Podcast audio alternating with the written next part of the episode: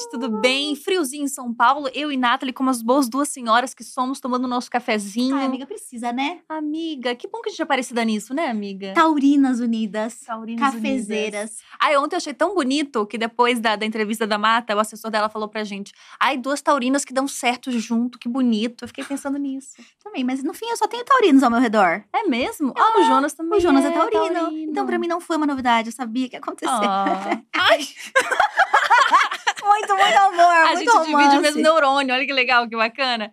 A gente vai hoje entrevistar uma mulher que eu sou muito fã, principalmente depois que ela passou no meu programa, o Toma que o Mickey é teu, porque essa mulher já passou por muita coisa na vida e agora tá usando tudo isso que ela usou pra fazer graça, pra fazer comédia. Bem-vinda, Lumena. Ô, meus amores, muito obrigada, viu? Obrigada mesmo. Depois do toma que o mico quer ser, eu tô morando aqui, cara. Tá em casa. Zé. tô cara. morando aqui. Você gostou de ter participado do programa? Desculpa puxar a sardinha pro meu programa. Eu acho que tem que começar assim, importante. Desculpa puxar a sardinha, Foi. mas sou obrigada a perguntar. Gostou de ter participado? Foi o início da minha jornada. Fui autorizada. Foi autorizadíssima, pelo Sabe? bem e pelo Deco, inclusive. Foi tudo aquele dia, me diverti. Foi, foi divertido mesmo testar as piadas, aquele bate-papo que a gente teve também. Super acolhedor, a gente compartilhou nas redes, a galera. Nossa, mas tu tá fazendo piada, minha irmã? Eu falei, minha irmã, eu tô fazendo tudo, do limão à limonada, entendeu? Rindo da tragédia. Pois é, eu acho que isso é uma grande característica tua, que a gente conversou um pouco disso no programa, de, de pegar as coisas que deram errado e transformar isso em alguma. É, num lugar de leveza. E você falou pra mim em uma outra entrevista que foi importante isso pra ti, pra passar pelas coisas que você passou depois do primeiro reality, depois do BBB. E você começou a ver a vida com leveza muito agora, né? Antes a Lumena não era assim. É. Então, eu tinha uma, uma ideia, eu acho que uma ideia bem cristalizada, assim, que para eu ter uma vivência intelectual, mais politizada, eu tinha que estar negando outras experiências que hoje, para mim, fazem muito sentido, assim, a coisa da, da própria sensualidade, é, de rir mesmo, de rir de processos que fazem parte da vida. Então, eu acho que no, no retorno de Saturno, que agora que eu tô vivendo esse retorno. Rapaz, o, Mer- o Mercúrio retrógrado veio te com força, assim. Mais, né? Eu também tô vivendo, tá difícil, Hoje é Rojão. babado. Os astros, eu vou dar uma bagunçada na sua vida, viu, bem? Se organize aí, que vai ser babado. Tá sendo muito bom pegar todo esse processo dos, do, do- da Lumena dos 30, até os 30, 31. Eu acho que o BBB foi essa minha catarse. Fui fazer terapia em rede nacional, né? Uhum. Lacan ficou orgulhoso, né? Ô, minha irmã, precisava de um reality, né? Pra desabafar, né? pra soltar tudo. Pra soltar. E aí agora a comédia me acolheu como esse grande espaço, assim, de ressignificar e olhar com para os meus processos de maneira mais leve e gostosa. E dividir com a galera. Exato. E isso faz muito sentido se a gente for pensar na tua trajetória antes, sabe? Se, se pensar, você pegou tudo que aconteceu no BBB, você ressignificou, você deu um novo sentido e você fez dos limões uma limonada, mas você é formada em psicologia, então você já tinha as ferramentas e você veio de um ambiente em que o pensamento crítico foi muito incentivado. A tua mãe, advogada e filósofa, seu pai policial militar, antes do BBB você teve uma super carreira acadêmica. Como é que foi crescer nesse meio e se desenvolver dentro da psicologia? Nossa, na total. Eu acho que eu, brin- eu costumo é, e brinco também, dizendo que eu sempre tive a Lumena, a criança, a Lumena criança que queria ser artista, Uhum. mas eu acho que dentro dos projetos de projeção familiar, ela foi pouco estimulada. Uhum. Aí eu fui lá, engavetei ela, falei, ó, minha irmã, fica aí de boa, que eu tenho que fazer o corre acadêmico, né? Que foi a estimulação. Essa lógica, né, de ser a primeira. é, fui, eu sou filha única, então tinha muita expectativa, né, dessa jornada de sucesso. E sucesso para minha família era o quê? Não, tem que fazer concurso público. Uhum. Você tem que ser, na ideia, eu consegui quebrar um pouco isso com minha mãe, porque a ideia dela é que eu desse continuidade à relação jurídica, né? Uhum. Porque ela entrou no tribunal, minha mãe é, é uma funcionária muito antiga do Tribunal é, Regional do Trabalho lá da Bahia. E ela entrou num serviço de limpeza, é uma mulher negra que teve uma Ah, vivência legal. muito difícil. E ela ascendeu socialmente, a passos duros, mas com, com muito sucesso, assim, com muita... Eu admiro muito a jornada da minha mãe. E ela virou advogada, virou uma, uma funcionária muito respeitada no âmbito jurídico.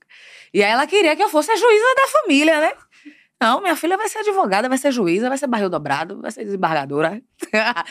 e aí eu fui quebrando um pouco essas projeções aos pouquinhos. E fui pra psicologia. Aí da psicologia comecei a flertar ali com a arte, com o teatro, mas nunca assumindo essa relação, sempre colocando ali no hobby, né? Não, porque a arte não paga conta. Uhum. Uhum. Ser artista no Brasil não, não paga conta. E esses diálogos difíceis, né? Mas aí, um dado momento, eu acho que o chamado. A Lumena falou, falou não, eu vou, vou quebrar esse armário aí. E aí fui quebrando alguns armários, desengavetando algumas gavetas. E aí hoje eu tô aqui assumindo minha relação com a arte, muito feliz, muito realizada, dividindo essas loucuras, Com esses devaneios com minhas irmãs, com a galera, que eu acho que muita gente vivencia isso também, né? Uhum. Mas a arte, ela nunca ficou num, num lugar na tua vida que não, não tinha pelo menos um pouquinho de espaço. Porque você também trabalhava com música enquanto DJ. Total, total. Sempre flertei ali com a musicalidade baiana, sobretudo, né? Como boa baiana regional, nordestina. Uhum. Minha militância hoje é o pagodão, né? Falei, o povo não sabe o que é pagode, o que é samba, o que é axé, né? Eu falo, agora você vai aprender. E aí, essa coisa de ser DJ também me salva, me mantém ali, muito perto também da Bahia, que agora eu tô morando nesse território sudestino, minha irmã, Uhum. nessa cidade cinza. Uhum. Mas aí eu fico muito orgulhosa de manter essas linguagens culturais da Bahia perto de mim, através da música, através da dança. Vou dando um jeitinho. É, dando um E jeitinho. pensando na sua trajetória, você tinha muitos anos de carreira acadêmica. E eu, como alguém que também veio da carreira acadêmica, que tinha o sonho de ser professora, que fez ciências sociais, que ia fazer mestrado, doutorado, eu sei que às vezes a gente se permitir viver outras coisas fora disso, tem que ser ou uma ruptura gigante ou você tem que desistir. Você chegou a desistir da psicologia, da academia, quando você falou, não, eu vou continuar sendo DJ, você também tem formação em roteiro, de cinema. Então você, ei, você flertou muito com a arte. Você não só flertou, como você estudou arte. Mulher, eu, eu, eu dei um rolê, viu? Eu dei um rolê. ah, nada pra fazer. Rapaz, sim, eu tenho. Eu acho que é muito interessante, porque são coisas que eu, eu, eu tô recuperando agora, né? O BBB foi um momento muito divisor de águas, que eu tava querendo romper, abrir mão de algumas lumenas que eu já tava meio ali. Eu falei, ah, tô afim não, tô. hum. E aí, mas sim, eu, eu flertei com cinema, flertei com produção audiovisual, que foram ferramentas que me ajudaram ao longo do mestrado. A minha pesquisa de mestrado, ela foi com foi uma tentativa de analisar a experiência de mulheres refugiadas migrantes aqui no Brasil. Caramba. E aí, a, a coisa da barreira da linguagem cultural era sempre um processo, né? Então, eu, eu, eu trabalhava num programa de saúde da mulher, no Rio de Janeiro. Eu atendia muitas congolesas, muitas. de vários territórios africanos. E ali, no, ao longo do mestrado, eu, eu, eu, eu desejei, assim, eu falei, vou trazer para a psicologia um pouco mais dessa experiência de produção de subjetividade, né? Como é essa experiência de ser refugiada, né? Que status é esse? Que relação nacional e não nacional é essa? E foi uma pesquisa densa, sofrida para mim, para as minhas interlocutoras, e uma tentativa de tornar um pouco mais leve foi produzir um, um documentário ali com elas, para elas também terem um lugar de, de fala delas, né? Uhum. E aí foi um momento que eu falei, ah, preciso estudar roteiro. E aí fui pro cinema, fiz vários. Foi muito legal esse, esse momento também. Trabalhei com grandes influencers, Foi super- influenciadores, né? fiz roteiro pra influenciador, foi super. Antes do BBB. Antes do BBB. Caraca. Um pouquinho antes ali, durante o processo, eu tava fazendo a entrevista pro pra cadeira elétrica, que, que a gente chama, né? Uhum. E trabalhando como roteirista da Play. E tinha acabado de fazer o mestrado. E minha vida foi retorno de Saturno babado mesmo, foi tudo junto e misturado ali. E aí foi uma experiência muito muito importante. É, roteirizei para o Silvio, que hoje é ministro, Caramba. pro AD. Foi super legal. Foi, foi, foi uma experiência bem. Mas era um roteiro mais duro, assim, mais, Ah. mais denso, temas mais, mais. Que era minha cachaça na época, né? Seu dia a Então, dia. é meu dia a dia, minha cachaça, relações raciais. Racismo estrutural pra mais. Esse rolê aí, esse Aham. rolê. Políticas, políticas. Você sente falta de, de atuar na psicologia? Então, assim, eu acho que da maneira que eu atuava, eu não sinto, não. Uhum. Porque quando a gente se forma, né, tem toda aquela, aquela projeção do que é ser psicóloga. E eu acumulei uma experiência acadêmica onde realmente os temas de, de pesquisa e as minhas experiências de estágio e atuação eram ba- bastante densas. Uhum. Uhum. Então, realmente, minha experiência profissional ela foi de, de temas que eu acho que para minha estrutura psíquica, eu, eu, eu, eu foi um pouco desafiador. Você era muito jovem, né? Muito jovem, cara. E lidava com umas demandas assim. Eu falei, meu Deus, o que, é que eu tô fazendo aqui? Mas quando a gente é jovem, a gente acha que pode tudo. tá ligada? Uhum. E eram demandas assim de, de mulher. Eu, eu foquei na experiência de gênero. Eu, eu, eu entendi. Aquela experiência clássica, né? Entrei na faculdade com 17, Uhum. formei, com, formei com 21. Na sexta, tinha passado no concurso de ser residente. Caraca. É, Muito novinha mesmo, muito. então. Aí fui, fui e era um, é um concurso nacional, né? Era meio nerd, nerdola mesmo. Aí, aí formei na sexta, a formatura foi no sábado. Na segunda eu tava tra- trabalhando como psicóloga no Rio, no Rio de Janeiro, Mudou de cidade. no hospital, Caramba. para ser residente de um programa de saúde da mulher. E só demanda punk, assim, violência doméstica, ideação suicida. E eram demandas muito associadas à violência do Rio de Janeiro, né? Uhum. que tinha uma violência territorial muito densa. Que tu nem tinha vivência, no caso. Zero. Teve que aprender até isso. Jogou no Ai, meio. botei o jaleco aqui, olá, tudo bem? Me conte seus problemas. Eu, Vamos, não, tô usando. Mas, assim, era, um- era uma experiência de SUS, né? E assistência. E de hospital. Mas foi uma experiência muito rica para mim, como ser humano, como pesquisadora, como profissional. Mas eu me formei achando que eu ia atuar em Grey's Anatomy e era sob pressão. Cheguei e falei, ah, a brasileira. realidade do SUS do Brasil, né? Mas era uma experiência multiprofissional com outros profissionais de saúde, Legal. numa tentativa de promover saúde, ou uma mínima promoção de saúde para as nossas pacientes. Mas eu falei, ah, acho que eu não quero, não. Uhum. Acho que hum, não quero isso, não. Aí terminei a residência e fui para pesquisa. Aí levei todo esse caldo que foi a experiência do território para a academia e foi que foi. É, então o sentir falta, ele é isso. Você entende a importância desse processo, mas ele te exigia muito mais do que você tinha estrutura pra pra dar Pra conta. dar conta, E se é. você for ver, eu- quando a gente tava vendo seu roteiro, entendendo mais sobre a sua história, eu falei, cara, no fim você fechou sua vida, você tá fazendo um ciclo perfeito. Porque tem o Evandro, do Atuo Surto, ele foi um dos convidados do reality da Tali. Ele acha que participa dos Barbichas, alguma coisa O assim. Evandro, O sim. Evandro, exato. Tava falando com o Marco agora, que são amigos que eles apresentam junto. Conheci ele num- na minha pós agora que eu tô fazendo em sociopsicologia, menina. E aí, a gente teve que se apresentar no primeiro dia, falar o que a gente foi fazer lá. Ele falou: então, eu trabalho com stand-up comedy, super sério, porque é isso, a gente acha que o povo do É. stand-up é a bagunça. Ele, eu Uhum. trabalho com stand-up comedy, eu acho que tá aqui é importante pra mim, pra entender mais o ser humano, pra entender mais como pensa, como pensa, como se desenvolve. Então, o fato de você estar hoje na comédia, com essa bagagem que você tem de Uhum. compreensão do que são as pessoas, pra mim é tipo assim, caraca, é muito genial. Fora que você também tem formação em roteiro, então você, Uhum. você tem todas as ferramentas pra ser uma grande humorista, stand-upper, stand-upper. Essa Oh, palavra? oh, stand-upper. mulher.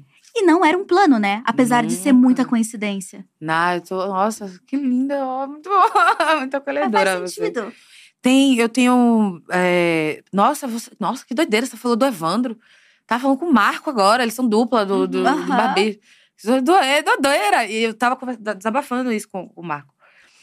Como eu tô num momento desafiador de entender minha persona no stand-up. Porque lidar com o imaginário do que foi. é, da Lumena do BBB, né? Que é, é o que nacionalmente chegou pra galera, né? E aí, é, o stand-up é essa reviravolta de olhar pra história e tentar tirar o, o, o caldo da piada, o punch, né? Uhum. E, e o Marco me fez algumas provocações assim. O que, que você quer levar pro seu público, assim, né? Porque até então minhas piadas giram em torno dessa. Do, do, da experiência do BBB. Eu falei, não tem como não brincar Do que as pessoas já conhecem do também, que já né? conhece. Não tem como. Tem como eu não falar, oi, gente, tudo bom, tá autorizado? Não, tá- não tem como. Eu me divirto, é muito legal. Uhum. No carnaval, minha irmã. eu não queria ouvir a palavra autorizado. Porque eu autorizei tanta coisa. Só foi autorizando. Saí autorizando tudo no carnaval. Separação, divórcio, ma- ai, tudo, elefante, suruba. E eu autorizei muita coisa. Eu falei, ah, não quero, não quero. Mas eu amo, eu amo essa relação do, do que foi os memes, né? Eu, nem, eu entrei no BBB, eu nem sabia que era meme.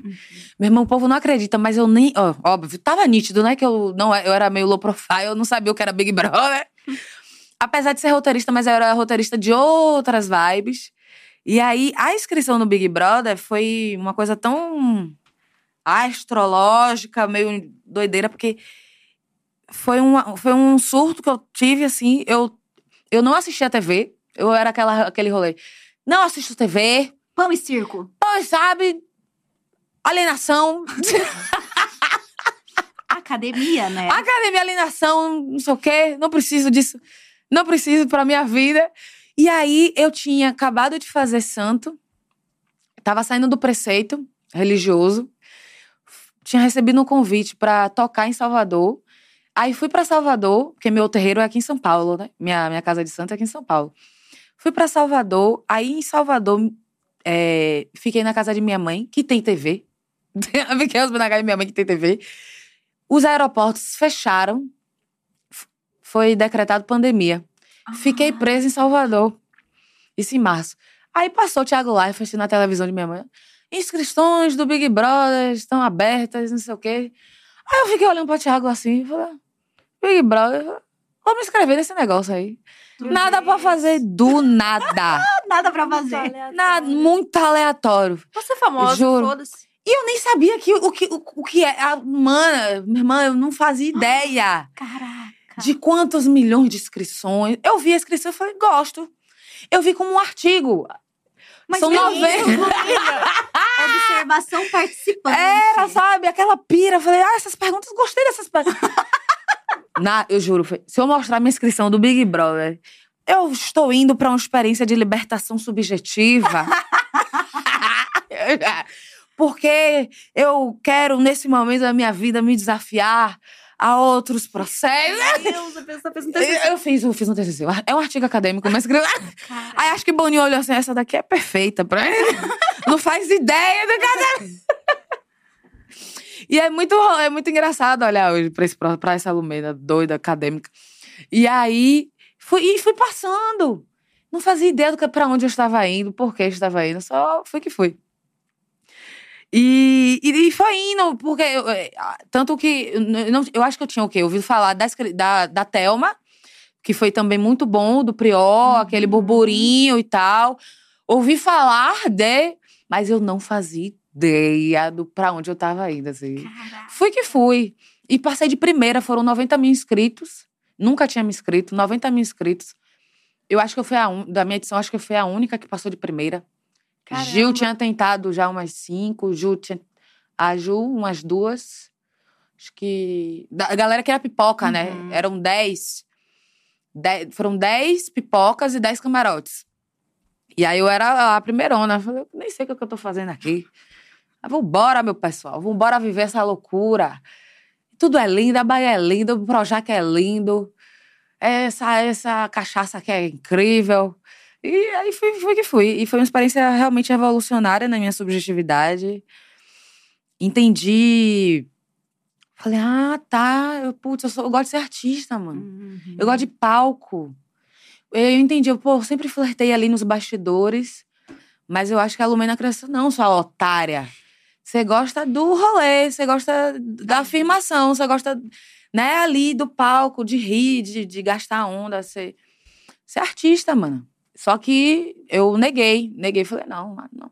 Ah, esse artista é muito blasé, muito fútil. Uhum. Sabe? Eu tinha essa cultura, esse preconceito muito feio.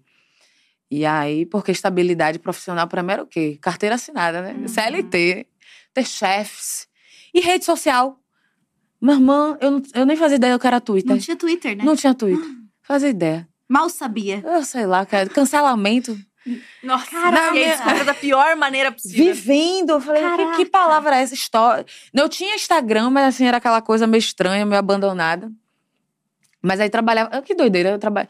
Bem aleatória na vida, né? Não, eu, eu ia falar isso. Tipo, eu acho que. Eu acho que existe um negócio que é Bem engraçado. espírito que- novo. Chegou hoje. Existe um negócio engraçado que é todo mundo passa por muitas coisas na vida e a gente vai mudando, e enfim, assim é, né? Tipo, a, a Gabriela de 10 anos atrás não tem nada a ver com a Gabriela de hoje. Sim. Só que é engraçado porque quando você se mete no BBB e depois começa a trabalhar com comédia, começa a trabalhar com rede social, você documenta essas fases todas. Então as pessoas têm muito nítido na cabeça delas a Lumena super acadêmica do BBB, que, enfim, tinha, ti- tem os bordões maravilhosos do tá autorizado e etc. E agora eles estão conhecendo essa outra Lumena. E como é que é pra você se apresentar pra essas pessoas de novo? Se não dá um medo Uhum. disso, porque você é quase como se você tivesse nascido de novo. Você tá É. completamente outro ser humano. Total, renascimento. E eu acho que isso eu devo muito ao meu processo religioso, espiritual mesmo, assim. Parece que é isso, assim. Fiz é, eu tinha vivido o trauma da, da perda da Mar, assim. Minha vida é muito louca, gente. É bem, bem capítulo. Conta pra gente, a gente Bem tá isso. bem louca. Eu tava no Rio trabalhando nesse processo com o movimento de mulheres, mulheres Uhum. negras. E a minha experiência militante, ela nunca foi dura. Tanto que as minhas amigas militantes, quando me viam naquele processo no Big Brother, falaram- quando eu saí, ela falou, gente, mas essa não é Lumena. Porque a minha experiência com a militância era sempre através da arte mesmo, do Uhum. cinema. Então eu fazia muito cineclube. Que legal. A gente fazia rodas, eu trabalhava lá na ONG Casa das Pretas, que era uma, é uma ONG de mulheres negras da militância das antigas mesmo, mesmo mais velha, pan. E lá a gente promovia experiências artísticas nesse processo de Uhum. empoderamento, desse encontro com racialidade. E aí eu, eu participei de um projeto que eu coordenava lá, através do cinema, através do roteiro, para mulheres negras. E aí foi quando teve a, a, a fatídica experiência, né, da, da Mari, também com outras militantes, fazer a Uhum. palestra e a gente conversar. E aí ela é, entrar no carro e acontecer aquela a tragédia, né? Caraca, vocês estavam. A vocês gente estava estavam juntas. juntas. Era, Nossa. é. O evento que a Marielle falou antes do assassinato, você Eu estava. coordenava isso. Lumena. Eu coordenava essa, essa, esse projeto. E aí a gente convidava palestrantes. E a Mara foi uma das do dia, uma das convidadas.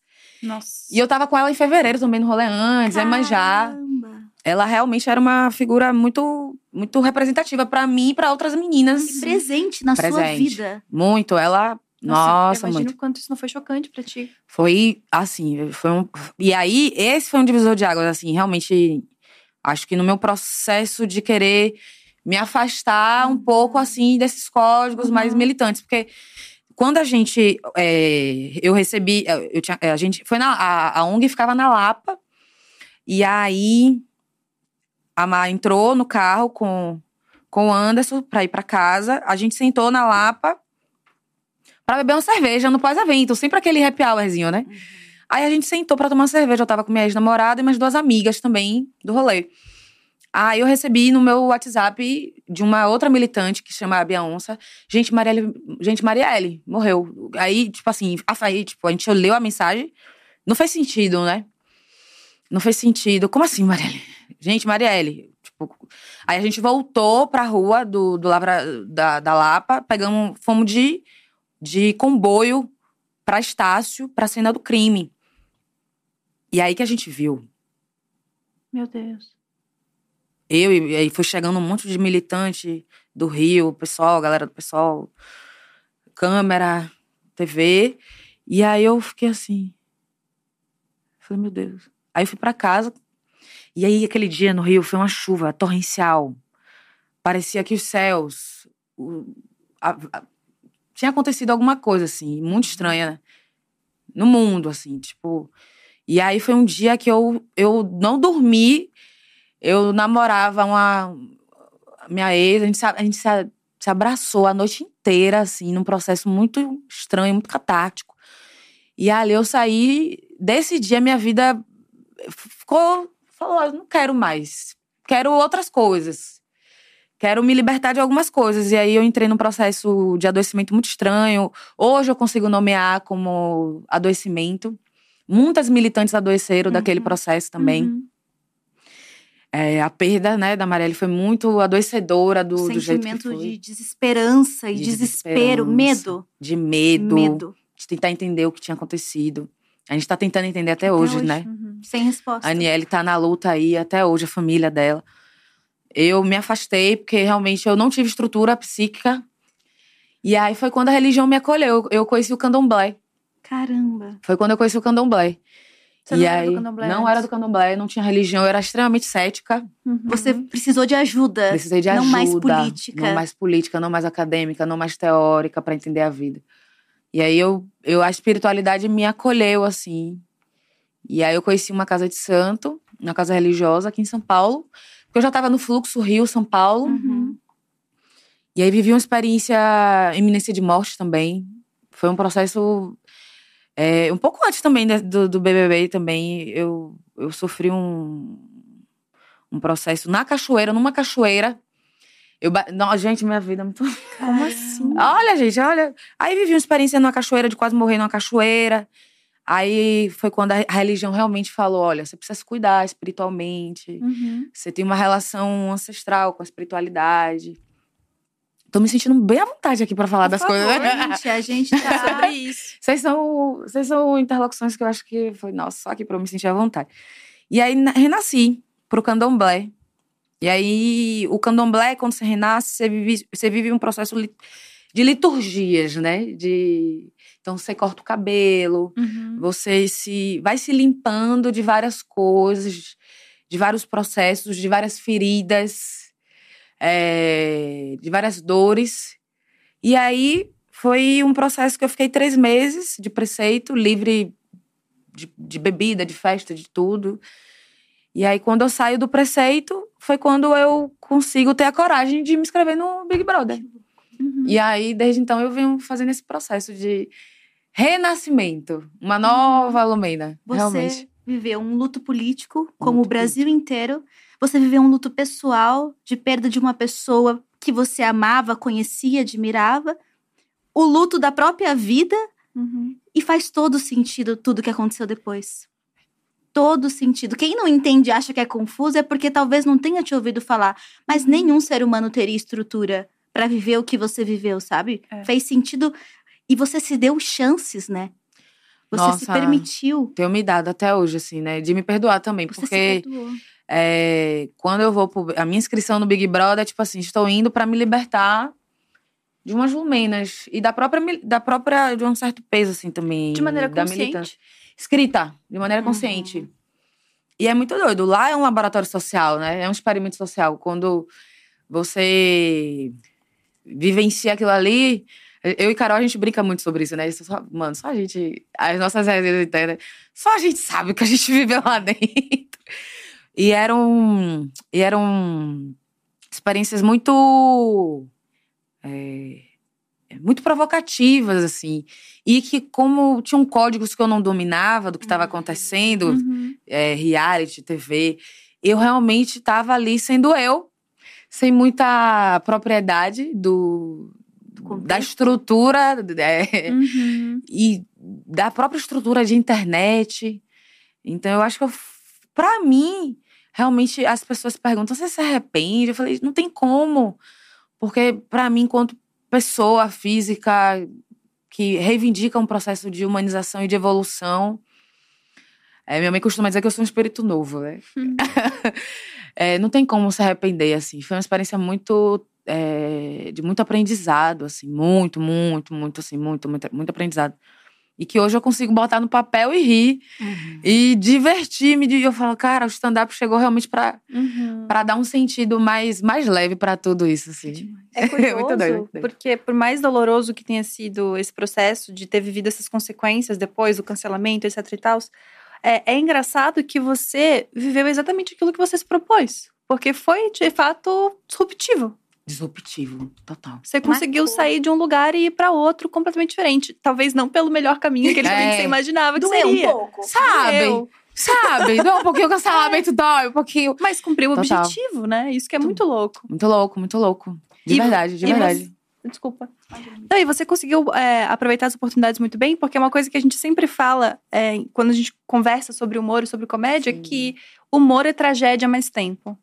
É aquela desgraça, bem desgraça, que depois de algum tempo de luto, de percepção e de entendimento, que aí passa por desde terapia até espiritualidade, enfim, depois que você entende tudo aquilo, fazer graça daquilo, faz- transformar aquilo em leveza.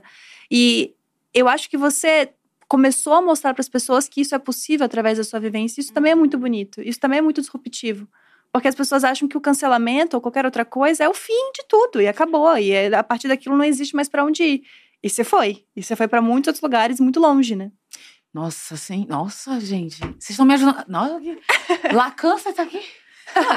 Eu tô amando. Nossa, gente, maravilhosa. também aquelas, porque aí a- a gente tá aqui te ouvindo e um mundo tá fazendo sentido. É exato. Eu acho que é isso, tipo, Nossa. tudo faz sentido agora. Reassistindo, Uhum. reassistindo na mente o que aconteceu, tudo faz sentido. Quem você foi, como você foi, sabe? Uhum. Não que a gente esteja aqui procurando justificativas, porque, como você disse, não existe arrependimento. Não. E nem é um lugar de julgamento, mas Exato. É engraçado que como, quando a gente tem um contexto, a gente começa a encaixar as peças. Porque talvez sem o contexto, a gente fica meio tipo, nossa, mas o que, que, tá que acontecendo aconteceu? com esse ser? É, Com esse espírito novo jogado num exato. BBB. Agora com esse contexto, parece que as peças se encaixaram. E eu lembro que há anos atrás eu fui assistir uma palestra da Eliane Dias, né? Maravilhosa. Um grande nome aí, Sim. esposa do Mano Brown, né? Sim. Mãe da Domênica, do Jorge, enfim. Mas uma mulher ativista, militante, foda. E eu lembro que perguntaram pra ela, a gente tava bem vivendo essa época de transição capilar. E era, ninguém mais pode alisar o cabelo. Quando uma menina parecia alisada, ela era, meu Deus, morte, a orgulho, orgulho preto, né? Uhum. E aí ela falou que todos os processos da vida são assim. Quando você quer transformar uma mole em linha reta, você tem que esticar ela até o limite.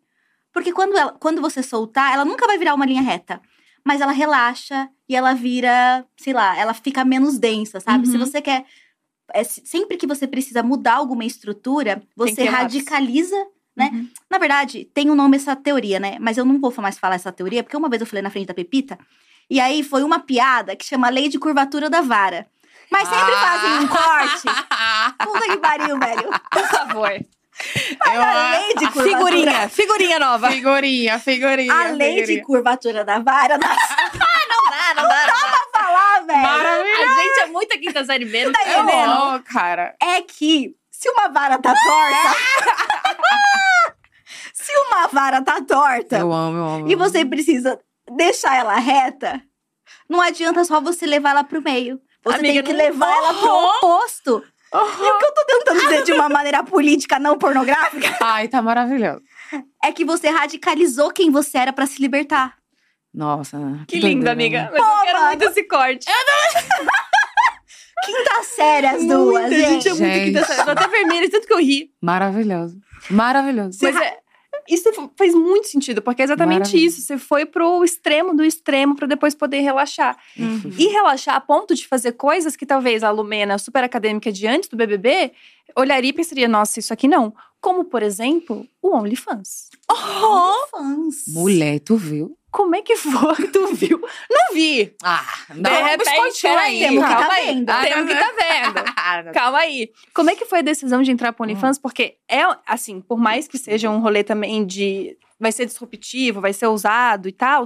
Existe um lugar também de eu posso perder oportunidades, eu posso perder trabalho. Tem uma família que, tava, que queria que eu, que eu fosse advogada e juíza e que agora pode estar olhando isso e criticando. Como é que foi essa tomada de decisão? Como é que você se sente em relação a isso? Qual foi a importância disso na tua vida? Outro documentário, tá, gente? Assim, Ah, então, gostamos, gostamos, gostamos de documentário. Ah, mas pessoa que é verborrágica. Porque realmente é sempre um mergulho, eu fico. É sempre um mergulho. Eu tinha sido convidada pra ser musa do carnaval de uma escola de samba em São Paulo. E eu sempre fui muito desengonçada com esse rolê de, de sensualidade, né? Uhum. Porque fui negando. Não, pra ser Uhum. acadêmica, né? Uhum. Psicóloga, Não tem corpo, é só cabeça. sabe, né? E até porque, nesse lugar de, de mulher ser respeitada, falando pra outras pessoas, a gente se blinda de tudo, né? Vai tipo, não pode aparecer um né? decote, tu não vai com uma maquiagem forte, tu vai com um lugar pra. Quanto mais masculina você for, Total. mais respeitada você é, né? Total. E aí eu fiz várias. é, Eu acho que eu fiz. Eu fui cristalizando também isso também dentro de mim ao longo de um tempo. E aí, quando chegou esse convite na minha mesa, eu falei, meu Deus. Logo eu, musa de escola de samba. E eu tenho uma relação com a dança muito boa, muito, muito gostosa, mas não com a, com a performance, né? Uhum. E aí eu fiquei, eu fiquei conversando com o designer, eu falei, ó, eu não quero mostrar isso, não quero isso. Essa roupa vai ter que ser assim fechada. Quando eu vi minha roupa de musa, eu era a musa mais tapada da avenida. Musa conservadora. Toda coberta. A musa de direita. Uma musa de direita. Direita. da missa pro sambódromo. Da bonito. missa, eu fiquei. Aí. E, a roupa linda. Quando eu cheguei, eu vi as, nego, as negronas lá, tudo, com o apertão pra fora. E um pouco, eu falei, porra, barril dobrado. Aí, negona, chegou aqui, eu falei, porra, e eu toda coberta. E eu fiquei, eu voltei pra casa revoltada. E eu sambei, entreguei. Aí cheguei no espelho, você, você é louca. Aí cheguei no espelho, eu fiquei brigando comigo, mas você é maluca. Você precisa fazer, organizar sua terapia urgente. Por quê, minha irmã? E eu fico nesse processo, a autocrítica que é todo dia, né? Nossa, nossa. Todo Que dia eu faço desespero. uma puta oportunidade de botar o peitão pra jogo. silicone top, que eu Você tinha acabado de acabado fazer. de fazer o silicone. Mulher. Mana! Tudo que a gente quer é mostrar esse silicone pra alguém depois que a gente bota. Sabe? Peguei o vinho e fiquei maluca lá. Fritando em casa. Não, que é isso? Que- Como assim? Toda travada, toda, Toda conservadora. toda conservadora. Fiquei pé da vida. Liguei pra minha empresária. Eu falei, olha, quero me libertar, viu? Quero, bora fazer. E, tinha, e era engraçado, porque algumas marcas chegavam propostas de relações com marcas de, de lingerie. Uhum. Sabe? Eu, eu falava, não, esse, esse nicho não é meu. e eu, toda, toda a Ariana torta, maluca. não, esse nicho não é meu, não é muito minha vibe. Aí da noite, juro, Da noite. da noite pro dia. Ariana, né? Ariana, você tá ligada, né? Você- Aí ali, não, mas tem será? Mas aí, mas aí tem, tem. Aí realmente eh, vem a parte do, do, do- das relações com as marcas, e existia um preconceito muito grande, ainda, que eu acho. Também comecei a conversar com várias meninas, e, pô, é um universo riquíssimo. Processos libertários, assim, processos de autonomia incríveis que elas têm Uhum. que eu fui e aí fui pesquisadora também, né? Não deixa nunca de Uhum. pesquisar, né? E aí eu falei, vamos juntar uma coisa com a outra, já que você quer se libertar, vamos fazer um, um limão limonada.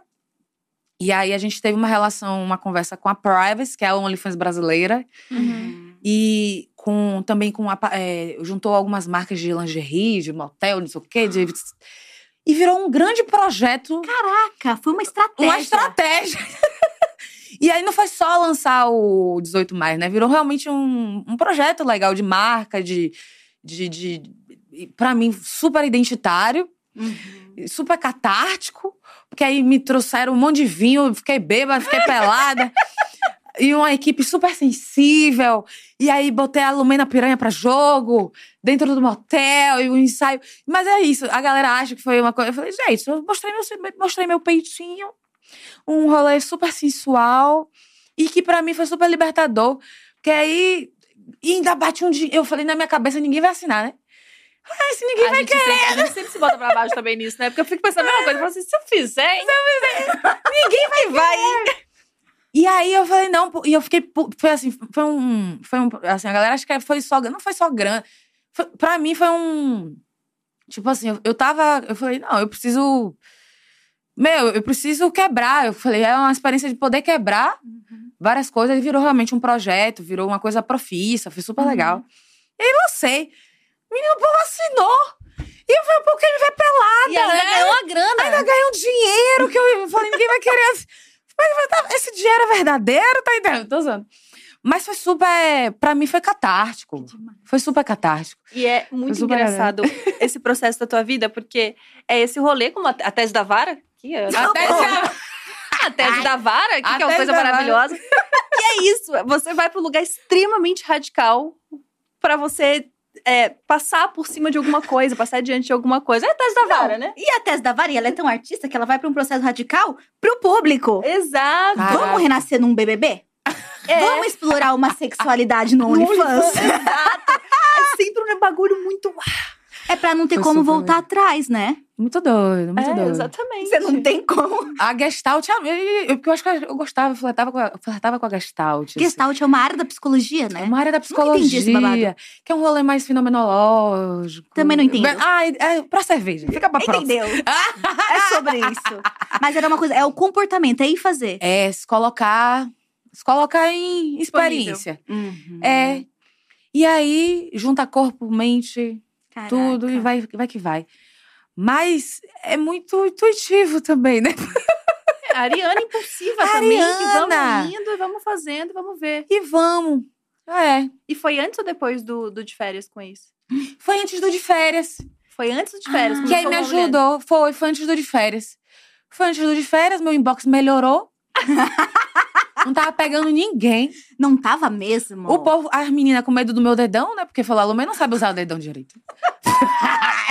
Mentira, Os homens achavam que, que eu não pegava homem também. E eu não pegava mesmo. Agora que eu comecei a pegar mesmo, Passou um foi tempo, outra sei. descoberta. foi outra descoberta. Porque eu. Ih, gente, sai, isso não dá Bora lá, a comentário. gente gosta de ouvir. Ah, eu dou muito trabalho pra vocês. Não, A a gente, gente adora. ama. A gente adora. A gente tá aqui pra isso. Ai, dá muito trabalho. Porque assim, assim, né? Eu, a minha experiência, a minha, eu- hoje, eu, eu- hoje eu consigo afirmar, a minha experiência ela é bissexual. A minha experiência, Lumena, ser humano, 32 Uhum. anos. A minha experiência ela é, é bissexual. Mas em um dado momento da minha vida, aos meus. Acho que foi os. Foi pós-África do Sul. Você fez um intercâmbio. Mana, me apaixonei. Teve isso também. Ah, me apaixonei por uma princesa. Qual foi, gata? Pô, me apaixonei, cara. Porque assim, eu já tava. Eu fui, aquela, aquele capítulo, né? Que eu fui pro Rio, ser psicóloga no Rio, né? E aí, as meninas come... no Rio, tudo muito livre. Ninguém, ninguém me conhecia, morava sozinha. Hum. Tava com meu salário lá de residente, morando ali na Lapa. Olha, no, Tudo no auge. No, no auge. no centro E falando, gente, que mundo é esse? E jovem, né? Que a gente tem uma Jovem. energia. Não, ninguém me conhecia. sem pai, sem Tem, família. né? Sem com energia, sabe? Fazendo smart fit. Olha Mas só. Eu nem podia falar essa concorrência aí. foi que foi, perdão. E aí... E aí eu comecei a ir para aqueles bloquinhos do Rio, né? Uhum. E uns olhares diferentes, assim. Tudo muito livre, né? Brilho. Todo mundo pelado. Bloquinho. Parece a introdução de um filme, né? Eu tô amando. Livre, leve, leve. pelado, muito brilho. Muito brilho. Do nada, por... E aí eu comecei a flertar. E eu falei, caraca, eu acho que eu gosto de mina, mano. Aí comecei uma- umas mini experiências, assim, mas eu nunca. Aquele processo, né? De achar que. Ah, não, eu achar que eu era hétera, né? Ah, eu sou Uhum. hétera. Sou hétera. Ah, você tava ainda... Eu sou hétera, sou barril dobrado, sou hétera. Meu rolê é homem. Aqui na dia a gente tem o ditado que bem conversadinho ninguém é hétero. É hétero, Bem cara. conversadinho. Mó rolê estranho. Aí, aí, beleza, mas ainda tinha muitas travas, né? Muito difícil esse rolê, né? Aí meti, tava namorando um boy na época, não aguentava mais o boy. Aí eu falei, não, acho que eu preciso praticar idioma. Meu inglês tá muito raso. Tá muito raso. Mas, tipo, eu não conseguia terminar com o boy, mas não aguentava mais o boy, queria beijar a mulher. Já tava sonhando, já tava naquela pira, aquele processo. Aquele processo, desejando, querer, beijando, querendo, querendo, querendo, querendo. Mas namorando e fiel, monogâmica ainda. Aí, falei, não, eu preciso fazer um intercâmbio. Eu, militante, não, mas vou fazer um intercâmbio na África. Qual lugar que eu posso praticar inglês? Na África do Sul. Vou pra África do Sul. Que é lindo, né? Que é lindo. Uhum. Fui pra capital. Ai, amo, já fui também. Nossa. Muito vinho lá, né? Tu vinho, eu ficava bêbada todo dia. Eu imagino. Nem pra 41, mais de 40, 300 vinícolas. Várias vinícolas, várias. E os passeios são. Nossa. Lindo, Podia lindo. ir. delícia. A gente podia ir. Mano. Ai, que saudade, bateu saudade. e aí, nesses rolê capitaliana, conheci uma africana, mano. E aí me apaixonei, assim, uma mana. E aí voltei, assim, assim, focada. Mana, focada. Tirar o atraso de Tirar o anos. atraso. mano. Eu falei, pô, perdi muito tempo na minha vida. E aí, daí em diante, eu, eu, eu realmente. Aí fui me apaixonei, sapatão casa, né? Aí casei, me apaixonei. Aí realmente eu fiquei. Eu fiquei. Fiquei, fiquei sete anos, assim, experiências únicas, exclusivas com mulher.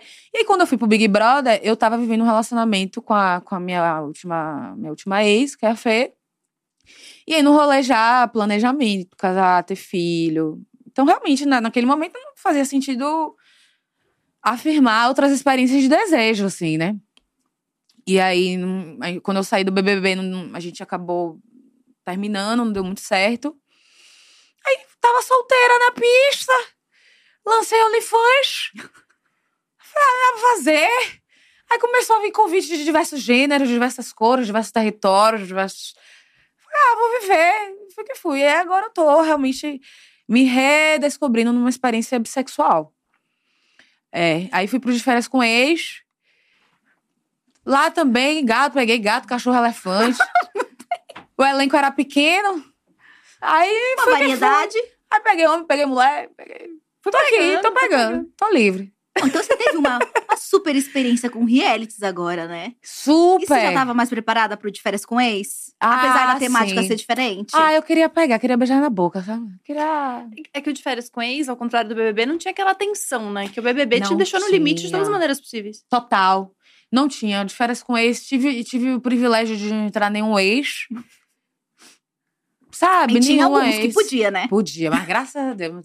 Ai, opa, só fica aí. Isso. Aí peguei os erros dos outros. Foi ótimo.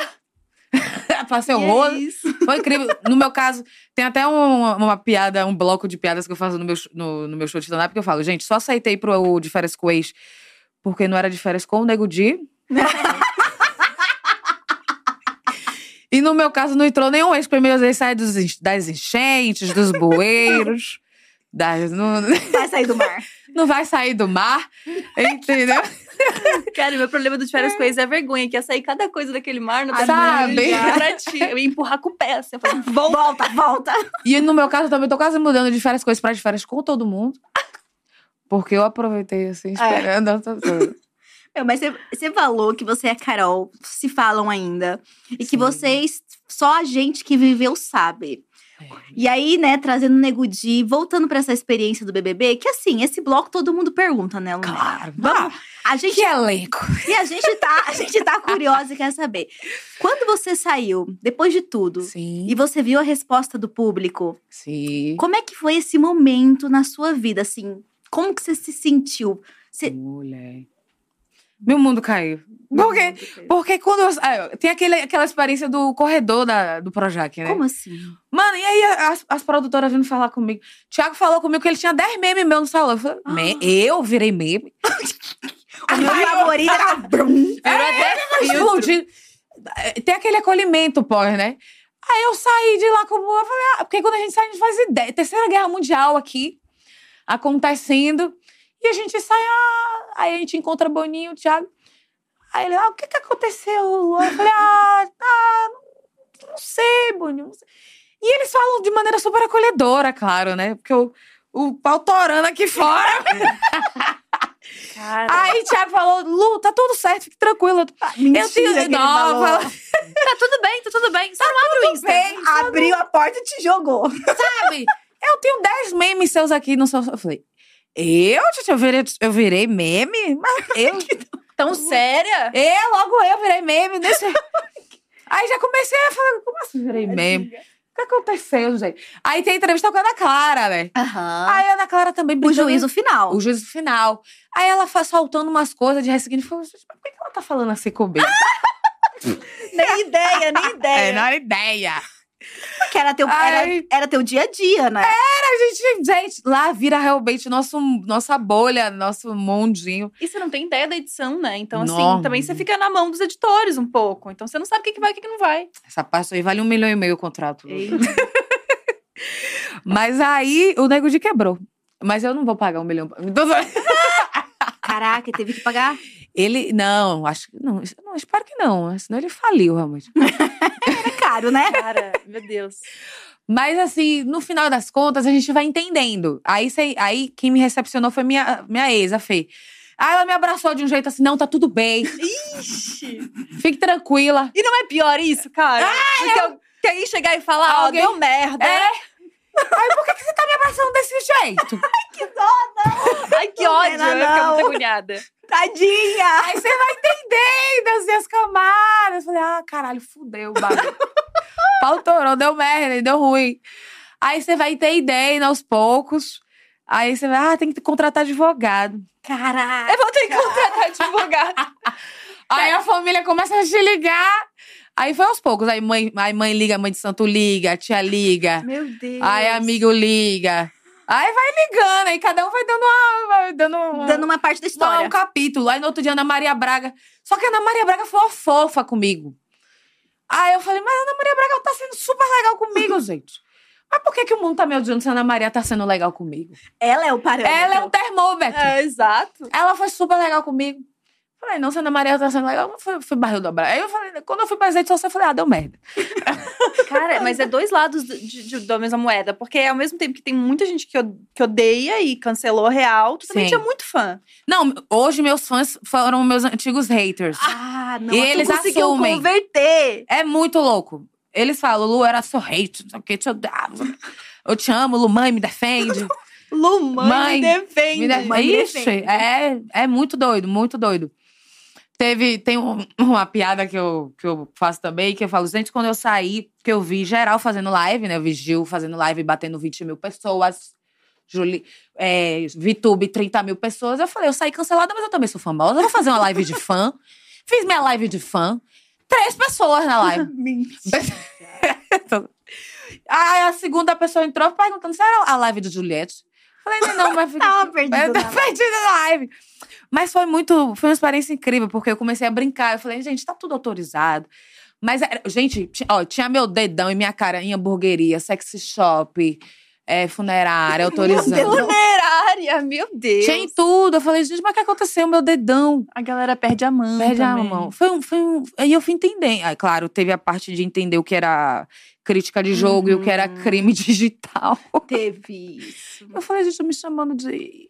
Aí realmente entrou a parte séria, né? Eu falei, tá. Uhum. Aí minha advogada falou: você vai querer judicializar? Eu falei, rapaz, era muita coisa, né? Era, Era muita, muita coisa, muita coisa, muita gente. Vamos, vamos entender isso aqui. E aí a gente começou a trabalhar nas redes sociais e, e me humanizar, apresentar outras Uhum. lumenas que eu não tinha conseguido mesmo. Tem a parte também que a régua de uma mulher preta é diferente da régua de, babado. de outras pessoas. Também sofreu muito racismo nessa época também. Nossa, eu não. Foi um entendimento do que era internet, né? Uhum. Eu não, não conhecia esse lado da internet, assim. Eu era meu, meu profile mesmo. Mas foi um aprendizado. Foi um aprendizado importante, assim. O cancelamento realmente. Ele tem uma camada superficial é, do, do hater ali. Mas a mim, especificamente, teve uma coisa que se materializou, que foi aquele episódio da minha casa, assim. Uhum. Ali foi uma experiência bem traumática pra mim. Mas aí depois eu fiz outras viagens, que foi logo. minha vida é muito. Vai vir coisa boa. É, foi, foi depois veio o dinheiro do. Foi assim, ó, eu recebi merda na minha casa num dia. Literalmente. No outro dia, minha conta bancária tinha 100 mil reais. Literalmente. Que foi aí, foi o OnlyFans. Caraca! Literalmente dinheiro, é tipo, merda pra você, virou dinheiro. Não tem uma máxima, assim? do- Caramba! Não sei, mas acho que você acabou de inventar e eu Eu adorei. inventei. Merda pra você virou dinheiro. Eu vou Não, mas quando você pisa da merda, dizem que Não, não tem um é, negócio desse? dinheiro, é dinheiro. Olha, Foi muito. Eu, eu fiz o ensaio do 18 mais numa quarta. Na quinta, eu recebi a, a merda na minha casa, no meu apartamento. Ela ri, gente. a Ela Lumena é maravilhosa. ressignificou tudo. Ela é maravilhosa. Algum vizinho, assim, escroto, filho da puta. Uhum. Aí na sexta, o, a galera do Privacy ligou pra gente pra falar que tinha sido estouro, assim, tipo, de assinatura. Num dia. Caraca, que coisa em um incrível, dia, dois dias bateu, sei lá, 100 mil de assinatura. Um bagulho desse. assim. Foi uma grana boa mesmo. Fez muito Foi sentido. muito então. doido. Deu pra pagar. E pra você foi importante, né? Porque provavelmente essa parte de publicidade pós-programa tem muito a ver com como a audiência te Repercutiu. percebe. Como é que foi essa parte depois que você saiu? Você não Foi um trabalhou processo. pra se estabelecer, né? É, no início, no início eu demorei, eu, tipo, eu demorei para começar a fazer publi. E aí foi muito interessante entender que que na verdade o que o que começou o que começou a, a me humanizar foi essa coisa de brincar com os memes. Uhum. Aí as publis começaram a chegar, os roteiros eram em torno do, do- Dos dos, memes. memes.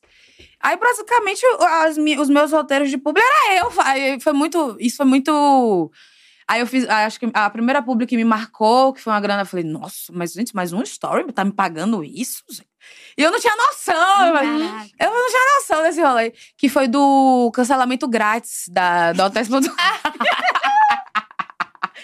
Ou era, era uma, uma publicidade de cancelar. Cara, às vezes publicitário É. eles acertam, né? Gente! Às vezes eles acertam, cara. Muito boa! Genial, Genial! Aí eu falei, nossa! Aí eu fiz uma publi também dos cílios. de aprender a colar cílios. Eu fiz uma live. eu não sabia colar cílios. Genial. Foi muito legal. Uma publi, foi, gente, foi super legal. Foram Cara, públicos que me marcaram, assim. O que te salvou mesmo foi o humor, então. Foi! Foi começar a tratar com leveza essas coisas. Que Tanto financeiramente como em qualquer outro âmbito da tua vida. Total. Total. Muito doido. E até hoje, minhas publis são praticamente em torno do, dos meus memes, assim. Até hoje. E eu acho que isso é muito legal de falar, porque quem acha que tá, tipo, meio, nossa, a Lumena tá fazendo stand-up, é que, na real, esse era o, o caminho mais óbvio, no final das contas. Depois que tu, que tu pensa em tudo isso, nesse contexto todo que você deu, era o caminho mais óbvio. Porque você sempre lidou com as coisas de uma maneira engraçada. Depois que você saiu desse, desse lugar de, nossa, não dá pra viver assim, tipo, tô sendo cancelada e tá sendo ruim pra mim e não, não é isso que eu quero passar. Você foi por um lado que eu vou rir daquilo que pra não chorar. É literalmente isso, vou rir pra não Foi chorar. chorar. Eu me proibi de ler artigo acadêmico. foi uma das minhas estratégias. Vai estudar mais. Foi, foi uma estratégia mental, assim, terapêutica. De... Pra soltar. Quando eu saí, que eu vi o cancelamento, eu, eu- claro, eu vivi depre- processos depressivos, aí eu me tranquei no terreiro, fiz uns banhos, até. Não foi automático. Não foi automático. Eu saí do hotel, a gente tem uma agenda dentro, Ana Maria, Multishow, blá, blá, blá. aí eu fui direto pro terreiro. Aí encontrei minhas mães de santo, minhas mães de santo me acolheram. E aí elas falaram: você vai mostrar pro Brasil quem você é. Você vai mostrar que você não é só essa pessoa. Que você nem é essa. Aí Elas me, me trouxeram, porque o cancelamento tem essa narrativa de você começa a acreditar que você é aquela pessoa. E é uma situação em super é uma exceção da exceção, né? Uhum. Eu passei por isso. Eu falei, não, mas se- será que eu sou essa pessoa? Uhum. Eu fiquei com essa pira muito doida. E aí, minha família que falou: não, você não é essa pessoa, você vai mostrar. Algumas amigas falaram: não, você não é, vambora. Aí minha família de santo que me pegou, vambora. E aí eu falei, aí eu tomei um fôlego, eu falei, não. Aí eu comecei a brincar, aí eu comecei a fazer a história, galera, tá autorizado. Aí comecei a brincar, um engajamento bizarro. Eu nunca falei, gente, As pessoas queriam ver, né? vê! Uhum. Eu nunca tive aquele engajamento. Eu tinha mais engajamento de história do que seguidor. Era muito doido. Caraca. Muito maluco. E é uma coisa meio quinta série B, né? Porque Quinta se você B. não fica pilhada, as coisas vão diminuindo também. Vamos diminuindo. Se você vai brincando com aquilo e, e parando de se justificar tanto, parando de, É. de dar atenção pros haters, essa que é real, as É. coisas vão diminuindo, né? Eu não entrei nessa pira de tentar. Porque não, não- não tinha. Era meio injustificável. Era o que todo mundo tinha assistido. Falei, meu. Pô, me dá uma chance aí. Uhum. Deixa eu, deixa eu apresentar outra vibe aí também, pô. Vou... Isso foi muito estratégico. Porque se a gente for pensar, a gente, óbvio, compara muito a sua trajetória com a da Carol, né? Porque vocês Sim. estavam lá irmãs de vida e as duas canceladas juntas, né? Sim. E aí a gente tem a Carol, que já era essa figura muito conhecida, Carol. Que já tinha anos e anos de história no rap, com várias mulheres que acreditavam e se inspiravam. E quando ela sai, ela também tenta recuperar essa carreira, fundamentalmente. E de uma certa forma, não entender o que estava acontecendo e ter o caminho livre para ser o que você quiser, te ajudou muito. Porque você pôde se reinventar e se mostrar de fato outra pessoa, né? Eu lembro que eu ainda tava muito vendo aquele caminho de perceber as pessoas sendo um pouco mais gentis com a Carol. Isso veio muito com o BBB seguinte, que as Uhum. pessoas colocaram na balança que, né? A régua do cancelamento é muito mais forte quando a gente tá falando de mulheres negras, né? Porque muita gente fez coisa muito horrível e ninguém Uhum. falou metade das coisas que falaram pra vocês. E aí eu já via seus memes, eu já via você jogando meme embaixo de tudo e surpreendendo as pessoas. Então não teve estratégia, você não contratou um gerenciador de crise. Não. Caraca! Foi, foi, foi um somatório. Uhum. Foi um somatório de energias, pessoas. Mas basicamente ter amor, receber amor, assim. Caramba. Eu recebi muito amor de, da minha família, da minha família de santo, das minhas mães de santo, da minha mãe. É, na, é, que elas me pegaram no colo, assim, falou não, velho, você vai. E aí, hoje eu trabalho com minha família. Aí hoje, eu fa- ah, é, hoje a gente meio que. Foi meio que todo. A gente foi aprendendo junto. Não teve um especialista que veio. Uhum. Falou, não, foi muito. Intu... A gente foi. Entendendo. entendendo. Que demais. Foi um processo muito intuitivo e que a gente foi se profissionalizando, assim. E aí todo mundo aprendendo junto. Hoje eu trabalho com minha família, literalmente, que são. Porque, assim, o, o meio artístico, pra mim, ainda é um pouco desafiador. Em termos de, de relações, né? Uhum. Eu não consigo. é, eu, eu tenho crises às vezes, assim. Será que é esse lugar? É, é, Uma autossabotagem, né? Uhum. Às, às vezes eu não me. Eu acho que não é pra mim. Olha que doideira, né? Eu acho que não é pra mim. É pra ti. Esse faz. lugar do holofote, né? É muito doido. Vivo tendo crise. Ai, será que é por tá? Será que eu sou. Nossa, que curioso. Muito doido. isso. Então, tá perto de trabalhar, é, ir pros espaços. Ontem, ontem a gente tava, na- tava com a Carol no evento da NBA. Uhum. E, putz, eu chego, às vezes, às vezes eu fico, ai meu Deus. E câmera, a galera acha que é fácil. Pra mim é um processo. Porque eu, eu realmente era muito low. prof. Eu era zero. Era o e ainda oposto. oposto. Eu me escondia, mesmo. E você Então foi tá jogada, né? Porque, tipo assim, o BBB é isso, é do, é do 0%. É, você dorme, eu dormi anônima É isso. E acordou. e acordou famosa. Não, eu fico pensando, É muito doido. nesse processo de seletiva, né? Você foi pipoca. É. Então você passou por cadeira elétrica, por tudo isso que eu nunca entendi direito o que é essa cadeira elétrica. Mas você passa um tempo meio que sem saber o que tá acontecendo depois de já ter sido anunciada, né? Quanto tempo? Isso. Como é que é esse processo antes? Nossa, uma pira, uma puta ansiedade. Porque é como se você já estivesse dentro, mas você não tá. A cadeira elétrica é tipo, é uma das últimas etapas do processo todo. E ali é quando é derradeiro ali. Uhum. É onde toda a, a equipe da produção te avalia se você é um. é, Ali você já eliminou milhões, mi- mil, não sei quantas. Tipo, ali você tá entre 20, Caramba. 30 selecionados. E ali é o derradeiro, ali onde perguntas mais provocativas e tal. E ali é onde você defende seu peixe. Não, vou pro BBB, porque Gosto de brigar, gosto de Sabe beber, quê? eu sou É. festeira. Tipo sou festeira. São Não, essas eu lembro que a sua chamada era, não, eu sou DJ, aí você DJ. dançava. Maluca, louca. Eu olho assim, doida, mas aleatória mesmo. Eu não fazia ideia ali, eu só tava vivendo, muito louca. Cadeira elétrica, olha o nome, né? Mas é você numa cadeira, com todo mundo do BBB te perguntando coisas? É, a galera, tipo, da equipe. Ah, E esse processo já é o gravado que a gente assiste, não? Isso- Não, é ali outra é, coisa. Ali ainda é processo, tipo, seletivo. Uhum. Mas é, tipo, o último.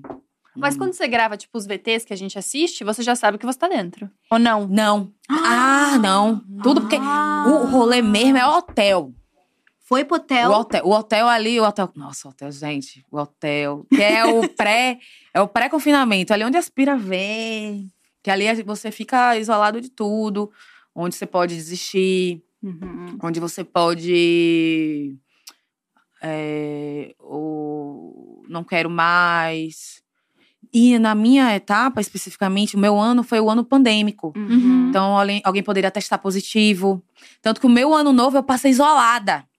Nossa. Porque a última, e a última etapa era tipo assim. Deixa eu lembrar, porque a gente tem amnésia também. Cancelamento me deixou bugada. Apaga me... o... Mano, o cancelamento dá uns Nossa, mas eu bugs. imagino. Eu tive perdas de memória. Faz todo sentido. Tem a parte boa e tem a parte meio estranha. eu vivi, a gente fez a- a- as etapas. Foi diferente, foi diferente por conta da pandemia. Uhum. Ainda teve isso, né? A gente, o meu elenco veio de um processo de confinamento. Exato. A gente já tava meio bugado, Vocês né? não tiveram um respiro. Vocês vieram do confinamento pro confinamento. Aham. Do confinamento pro confinamento. E o hotel foi 10 a 15 dias de confinamento, sem nada. Bastante Caramba. tempo. Só recebendo um lanchinho. Comida boa, hotel bom. Mas sem contato humano. Zero. Ah, 15. Sem TV, sem nada. Livrinho, livrinho? Aí rola um livrinho. Mas assim, você quer, você quer rasgar as páginas. Caramba. Nossa, desesperador. E tem janela, tudo não? Zero. Pra não ter descoberta. O fofoqueiro não descobrir. Porque tem o Léo Dias, né? Entendeu? é. Hoje em dia já tá vazando tudo, né, Já gente? tá vazando. Tudo fechado. Tipo assim, se, botar, Nossa, se botasse dinheiro, é babado. Então vai rolando já uns processos hoje. E era muito doido. Eu- E por eu ter estudado algumas linhas psicológicas, eu falei, eu sei o que tá acontecendo, eu sei o que vocês estão fazendo comigo. Eu sei, isso é, isso é behaviorismo. Já falando sozinha. Isso é condicionamento operante. Tá funcionando, porque eu tô falando Tá sozinha. funcionando. Vocês estão me tratando igual a rato. De laboratório. Maluca, prosperando, sortando. E aí você é jogada lá dentro É. da casa. Aí do hotel você já vai pro. Aí começa o game. Caramba. E o meu game era com a galera, era VTube. Uma galera assim de internet. Carol. Eu fã de Como Carol. Você viu? Eu fã do Projota. Eu falei, caralho! Que doideira! Meu Deus! Maluca. Nossa, Sou louco. Fanzona. Não fazia ideia que era o Nego Di. Mas acho que De repente, todo você, mundo não você é camarote? Você é famoso? Ela, Tem esse momento constrangedor, né? Cara, eu acho que isso é, eu, assim, eu sou péssima, né? De nome, de cara da- das pessoas, assim. Isso não ia ser ofender foda. muito famoso. Eu ia ofender muito eu famoso. E as pessoas iam ofender a gente também, com toda certeza, né? Que a gente, não, é só, só, camar, só camarote. Tentando, tentando aqui. Faz um tempo. Você tem a sensação de que você iria hoje de novo? E se você fosse hoje de novo, seria completamente diferente? Nossa, eu tem, ah, nossa, essa pergunta de milhões, eu não consigo ainda responder. Eu tenho me feito essa pergunta porque minha equipe, meu social media, nossa, o sonho dele é que eu volte pro Big Brother. Sério mesmo? Nossa, eles. é, Porque é muito doido, assim, né? Eu. O meu lado Ariana. Diz sim pra Uhum. geral, né? Pra Uhum. tudo.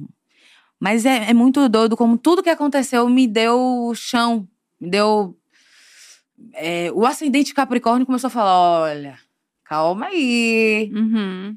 construir degrau por degrau uma Uhum. carreira tem feito muito sentido, né? Porque aí eu, eu Uhum. realmente eu, eu saí do cancelamento. Tipo, é, essa fama apoteótica da Ju, por exemplo, é extremamente assustadora também. Uhum. Ela lida com as questões dela, eu ima- enfim, imagino. É, tem, tem os prós e tem os contras, né? Uhum. E, e hoje, pra mim, na minha estrutura subjetiva, é, enquanto um indivíduo, ser humano, construir uma carreira degrau por degrau, positivamente, tem feito muito sentido. A nível Sim. de é, dominar os processos. Saber o dia de amanhã, até onde você consegue, pelo menos, né? Tem feito muito sentido. Eu, eu, eu fico imaginando. Tem prós e contras, obviamente. Mas, pra minha experiência de vida, tem feito muito sentido. Entender quem são as pessoas, os processos, os códigos, o que é fama, o que é TV, o que é roteiro, Uhum. o que é o que é estar aqui conversando com vocês, pessoas que eu admiro, mulheres. É, entender, ter palpável. Porque pra gente que é realmente. anon- velho, o anonimato, a fama, dá uns Tudo bug, muda. é muito doido. E, e pela É. primeira vez, talvez depois de tudo isso, você tem controle da sua narrativa. Você sabe o que tá acontecendo. Você não tá Uhum. ah, submetida à edição, à leitura, à distorção. Porque acho que depois do BBB também começou a rolar muita fake news. Sabe, a gente tava vivendo as eleições, então do nada você viu um corte de uma fala que não necessariamente era. Aham. Então você, você viveu o BBB num momento muito diferente, né? E muito Crítico. intenso. Muito, É, muito. Faz sentido você se perguntar se iria ou não, pensando justamente nessa carreira. Porque assim, você não foi só jogada na criação de conteúdo. Exato. Você se tornou criadora de conteúdo e você entendeu o seu nicho e seu lugar. Uhum. Nossa, isso é muito. Pra mim, é um- é, é- teve. É um, é um, é um ganho simbólico pra mim muito, muito importante. Uhum. Obviamente, é, te- teve, tem momentos que eu penso, ai, poderia ter feito assim. Uhum. Esses sentimentos, né, das frustrações que vêm, claro, óbvio, no combo todo, mas ao mesmo tempo é tão confortável o processo do aprendizado, assim. Uhum. E pra mim, isso. E aí, essa coisa do não controle, ir pra reality é você tá dando margem a, a não controles. Né? Você Isso assina. É o mais crítico. É. Isso e é aí vira, aí vira a pulguinha atrás da orelha. Ai, será? De novo? E é bonito esse processo, né? Porque eu acho que tanto eu quanto a Ná também, a gente nunca teve um vídeo que viralizou. Tipo, ah, esse vídeo aqui rompeu as Essa barreiras e coisa. agora as pessoas me conhecem. bolha. Foi realmente uma construção, assim, de vídeo após vídeo e trabalho após trabalho. E assim as coisas vão e estamos aí há 10 anos, né? Mas eu acho que é, é- Isso também, às vezes, eu fico pensando, tipo, nossa, mas será que eu queria ter viralizado um super vídeo e as coisas terem acontecido? Porque eu acho que essa construção, pouco a pouco, ela te dá a, a liberdade de, tipo, errar, errar rápido. Uhum. Perfeita. Errei, isso aqui errei rápido, poucas pessoas viram. Aprendi. Aprendi, agora dá pra eu melhorar nisso, sabe? E aí você vai, assim, obviamente todo mundo tá suscetível a erro, estamos Sim. aqui, ainda mais a gente que faz ao vivo, faz tudo isso e 500 mil coisas, às vezes você fala uma besteira, mas é. A tua gestão de crise acaba sendo maior, porque você já errou menos há dois anos atrás, você E quem conseguiu tá te resolver. vendo são pessoas que te conhecem. Isso. Nossa, Então é um lugar isso é... confortável. Nossa. Então, assim, por mais que eu acho que é incrível, que puta visibilidade, muito foda, eu acho que essa decisão que tu tá fazendo agora é uma decisão extremamente é, carinhosa contigo mesmo. É. Eu acho que isso é muito bonito, sim. inclusive, de ver, porque é, as pessoas às vezes têm aquela sensação de fama a qualquer custo, né? Uhum. Então vamos mesmo, porque mesmo que dê errado, dá certo. Falem bem ou falem mal. É. Mano, tive aulas de marketing com o Twitter. Nem precisa. Eu, eu falo, tô fazendo faculdade de marketing.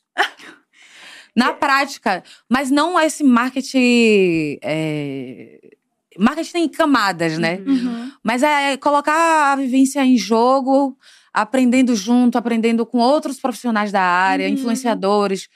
Pô, bastidores pra mim é uma puta aula. E você já trabalhou com Sim. isso por muito tempo, né? É Como doido. roteirista. Como rote- Hoje, entender como o roteiro me ajuda Nossa. Eu não fazia ideia. Eu queria. eu te- porque um dos traumas da minha persona do BBB é essa coisa da alumina acadêmica tu falar difícil, né? Uhum. Por isso que Ah, eu quando eu, sei saí. como é que é. Anos. pessoas Cientista política. Eu não entendo o que você fala, menina. Fala direito. E aí é isso. A gente não pode falar isso. Porque a Pois gente… Porque nós somos nós. Tem isso também. Aquelas. Nossa. Ah! Entendeu? Tem isso também. E eu queria matar essa Lumena, eu queria matar a Lumena roteirista, que escrevia Caraca. difícil. Caramba. Você teve eu queria, raiva. Tive raiva, tive raiva. Agora que eu tô perdoando, tô me acolhendo. Nossa, esse processo de perdoar também não é nem um pouco É. fácil, né? É babado. Nossa. Perdoar e acolher, porque senão você vira um Acolher. ser fracionado, né? Sem raiz. Você fica perdido no, no que você só é hoje. E suscetível à opinião dos outros, né? Aham. Porque daí parece que tu vira aquilo que as pessoas acham de ti, não mais aquilo que tu é. Então é super Muito. complicado. É, é, trabalhar com esse, esse lugar de internet, assim, é um lugar extremamente privilegiado, né? A gente não tá falando o contrário. Mas é esse lugar também de que às vezes você perde o eixo de você mesmo, você perde Uhum. o centro de você mesmo. Às vezes, é, e é muito curioso isso, porque às vezes até pro lado bom, sabe? Que às vezes as pessoas acham coisas de mim que eu claramente não sou, assim, sabe? Mas se estão Boas e dizendo. ru- é, boas e ruins. E meio que você fica naquela do tipo. Naquela eterna decisão de que eu também não quero me mostrar por inteira, porque é bom eu ter os meus segredos Uhum. e eu ter os meus mistérios comigo mesma, sabe? Ao mesmo tempo que, nossa, eu também não sou bem assim, mas. Ah, deixa as pessoas acharem que eu sou um pouco assim também, paciência. Então é um lugar sim. assim de. Se não tiver com uma análise em dia, se não tiver com uma terapia em dia, você vai para uns extremos assim absurdos, né? Perfeita. É, Perfeito. Isso, foi- é- é- é- essa foi a pauta da minha última sessão. Inclusive. Uhum. É, eu, tô, eu tô exatamente nesse sentimento aí. É. Fico- Meu analista falou aquela, eu sinto meu analista. vezes.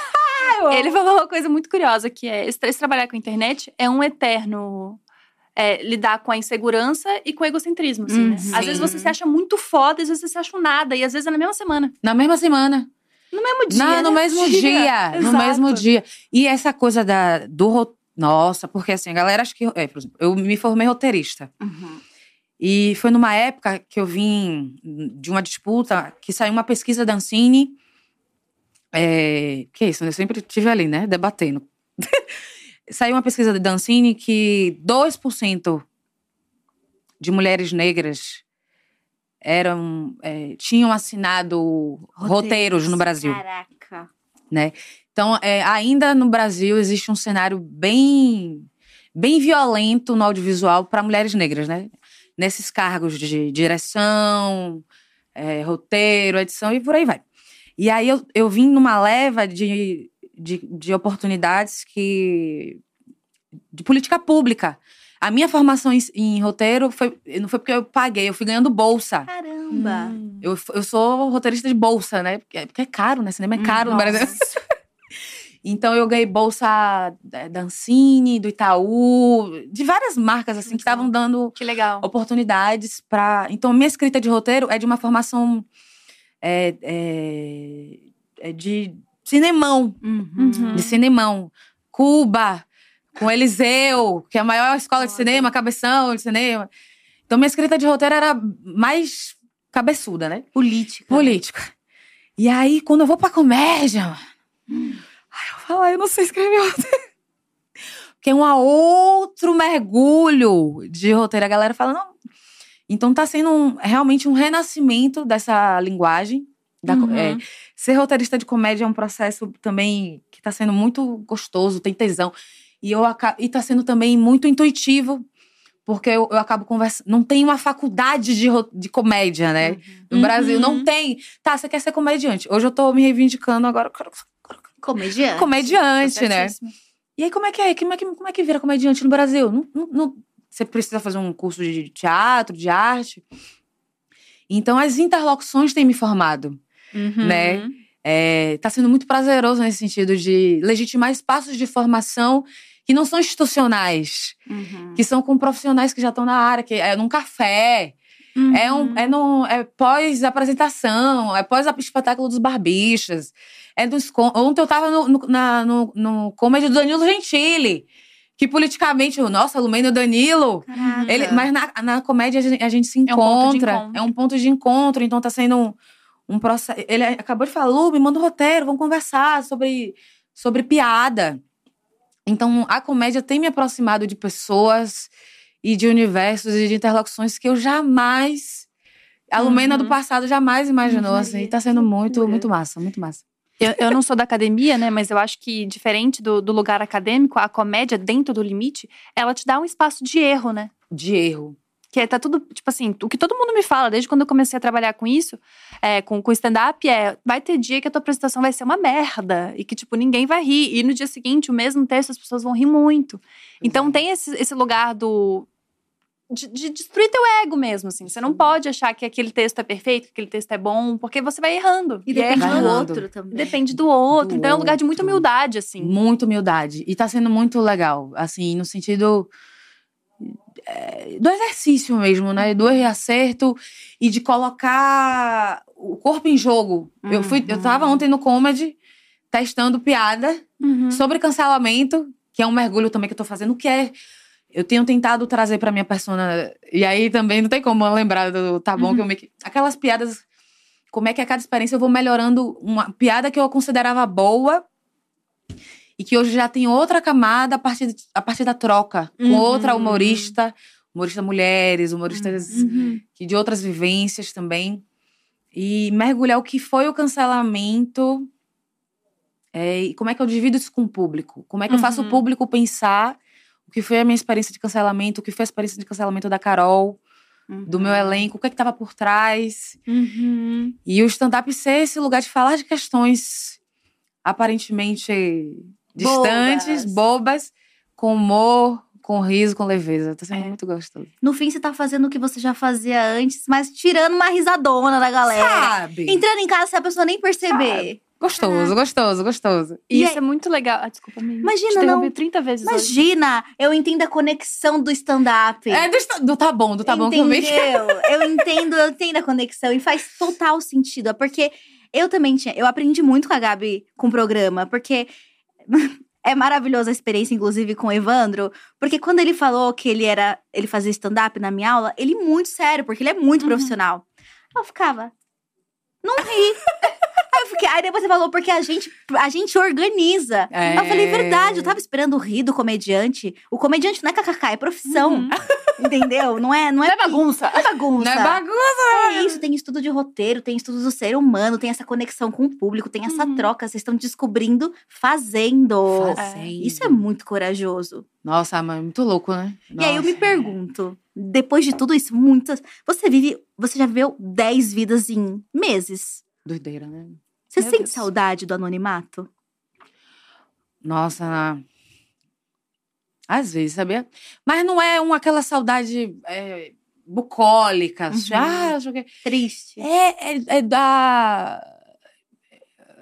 Como é que eu poderia dizer? Hoje eu entendo a responsabilidade do que eu divido com o meu público, por exemplo, né?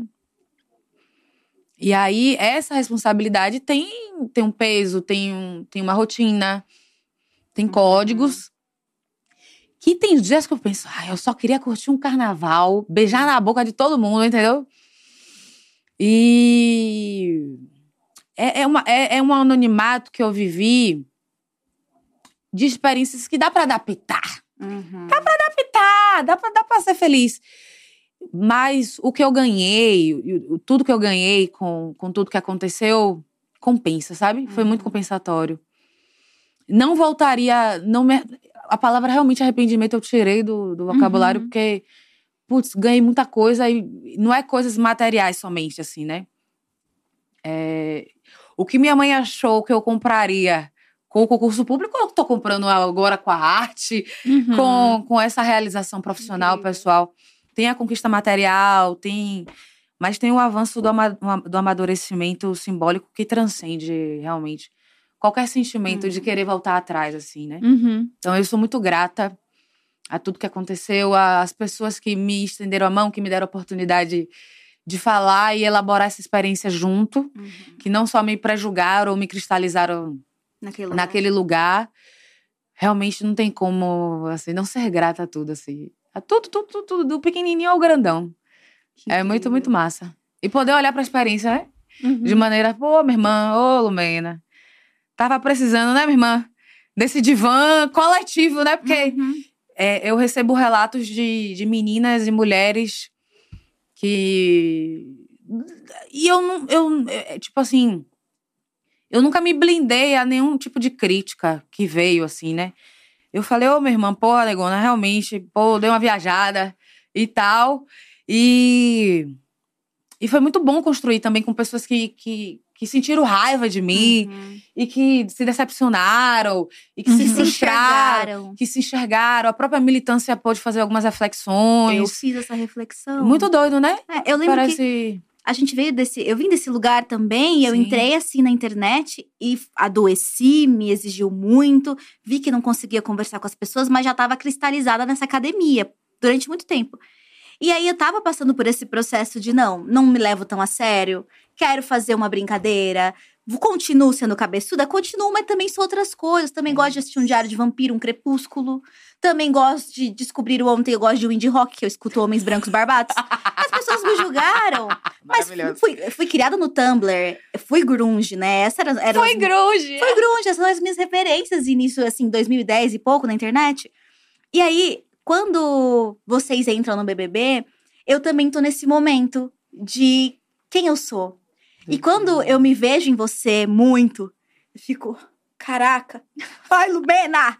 E aí, quando a gente falava, as pessoas, ai, Lumena. Uhum. O Lumena virou, Virou verbo, né? virou verbo. Doideira, mano. E aí, isso te, isso te coloca num lugar de reflexão.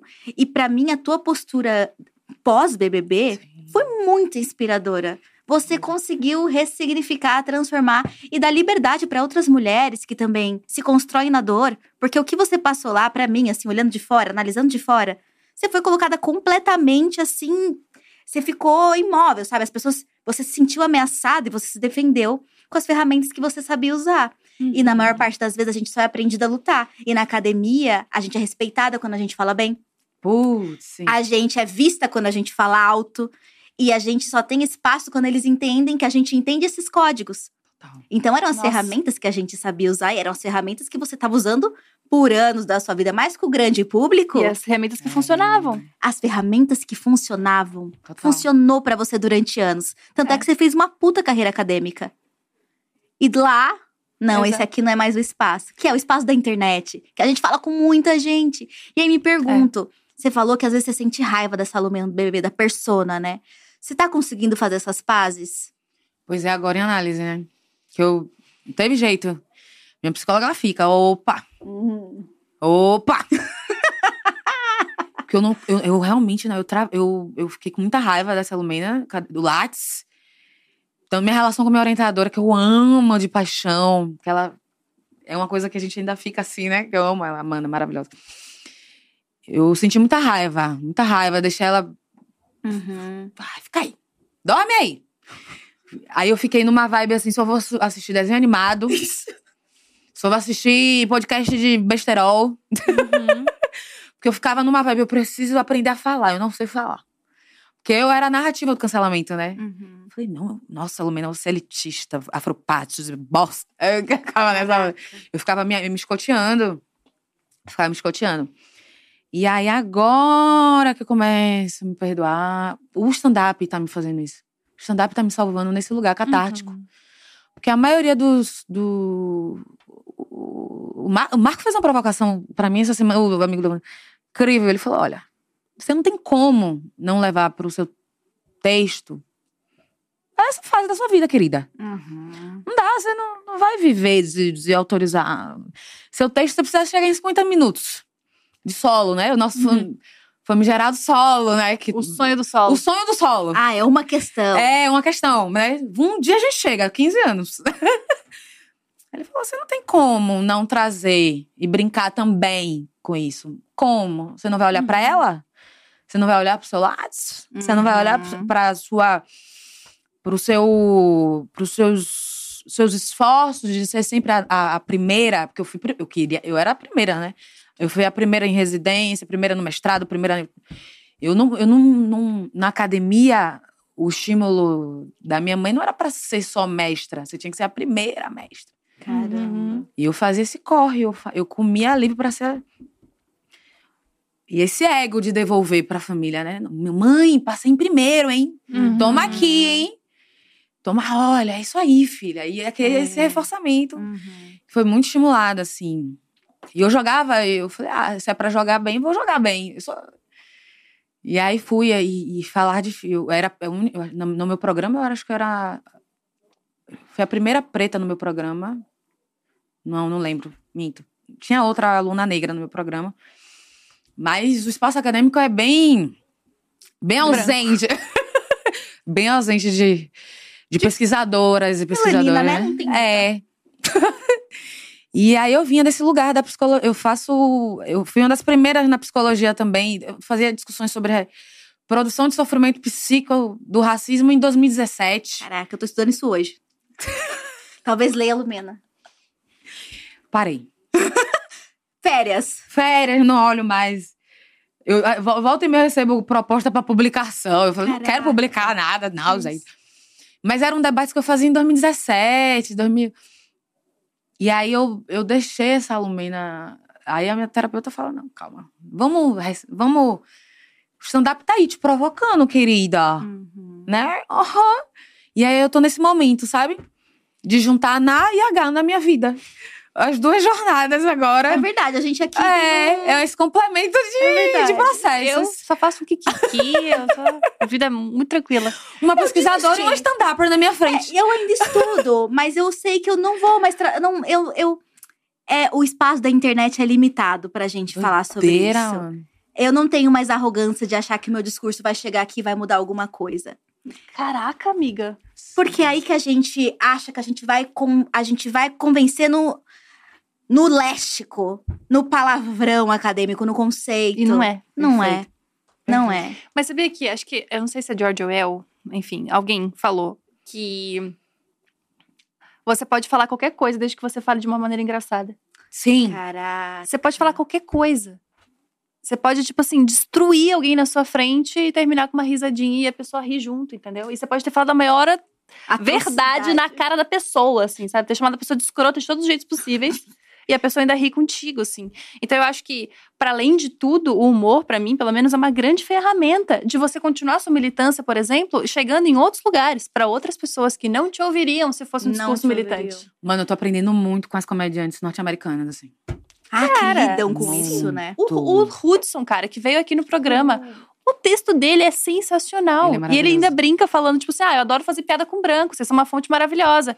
E todo mundo corte, E uma galera esse, branca rindo e pensando assim. Depois você fica pensando, Legal. é isso mesmo, entendeu? Ele é mara... Esse corte é maravilhoso. É eu esse, esse maravilhoso. corte. E é um cara incrível que tem um texto super militante, Super se você parar pra militante, pensar. Mas é um texto engraçado. Sim, sim.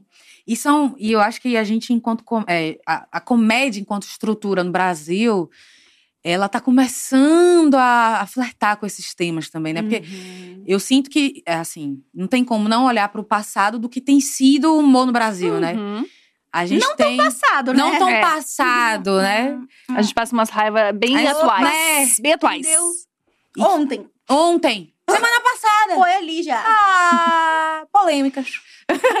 então eu sinto que a gente está começando a entender que a comédia é, é, precisam surgir novos humoristas com novas facetas, com novos interesses de comédia, com novas Uhum. histórias, com novas leituras de mundo do que é fazer piada. Uhum. E eu acho que a gente está nesse momento de fazer essas disputas também na, na comédia, com o Hudson, com o Yuri, com o Jordan, o Nordeste, novas Sim. escolas também de humor Total. né? Novos temas, eu, eu, eu tô muito esperançosa. É, até porque quando a gente pensa no humor também, ele é muito sudestino. São as Muito. piadas de São Paulo. Sabe? E se você sai do contexto, ninguém entende mais nada. Sabe? Nossa, Tem tudo isso, né? A Sim. piada ela é local num país gigantesco. Pois é. exato. E aí você Pois falou é. logo no começo que você tava perdida aqui em São Paulo. Perdida, E perdida. porque Salvador é um paraíso na terra. Assim, pra quem, pra quem visita e gosta de romantizar muito a vida. Sim.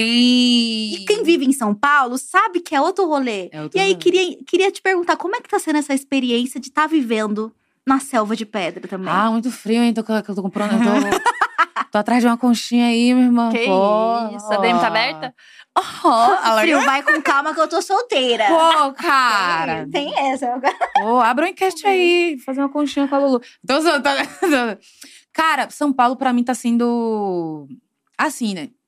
O que aconteceu? Co- Acabou o BBB, eu precisava entender como é que seria a minha vida profissional. E aí, realmente, não, não teve como. É, todas as oportunidades de trabalho, as principais, começaram a brotar aqui em Sampa. Uhum. E eu tenho o privilégio da minha família religiosa ser de São Paulo. E aí foi meu principal norte. E aí me estruturei, comprei minhas coisinhas aqui em São Paulo. Gente, sou uma pessoa organizada. Me estruturei aqui em São Paulo, materialmente falando. Tô perto da minha família, minha- mas minha família de sangue segue na Bahia. Minha, minha mãe Uhum. segue na Bahia, meus primos, meus tios. Todo mundo. Mas volta e meia eu tô lá. Carnaval. Ai, Principalmente. Sobretudo. o verão baiano, autorizando as rabetos. Pelo amor de Deus. Sabe? A pegação baiana. Aquele clima. Aquele clima Aquele litorâneo. Tropical, Tropical, gostoso. verão baiano. Eu sou suspeita, né, minha irmã? Aquele trio elétrico. Cara, Bahia é outro Eu nível, amo. né? Outro nível. Outro nível. Eu sou suspeita, galera. Eu sou suspeita. Aquele apartamento de Caetano, aquelas, aquelas, Uhum. aquele gingado, aquela, aquele acarajé que a gente gosta. Aquela água do mar quentinha. Quentinha. Não é Rio de Janeiro, Não é Rio de entendeu? Janeiro. Para, não dá pra gente. botar o pé na água. Para, que vergonha. Nossa, água quentinha, sim. É, eu- e a gente vai ali no, na ponta do Maitá. Entendeu? Como, toma um cravinho. Vai no ensaio de verão do Olodum da Timbalada. Vai de gangue, eu vou de gangue. eu vou de gangue, tá ligado? Aí eu, eu fico. Eu tava, ih, encontrei um monte de gente. Ai, perdão. Encontrei um monte de gente no verão. Carol, gente, bate cu. Mó rolê, mó rolê, mó rolê. Foi massa, foi massa esse verão. Foi. Eu, fi, eu trabalhei pra é, carnaval, mas curti, minha irmã. Não beijei na boca. Não, beijou no- no carnaval? Nossa, fiquei com. Cara, eu beijei. Ah, beijei de zoeira, né? Ah, um beijinho aqui. Uma coisita.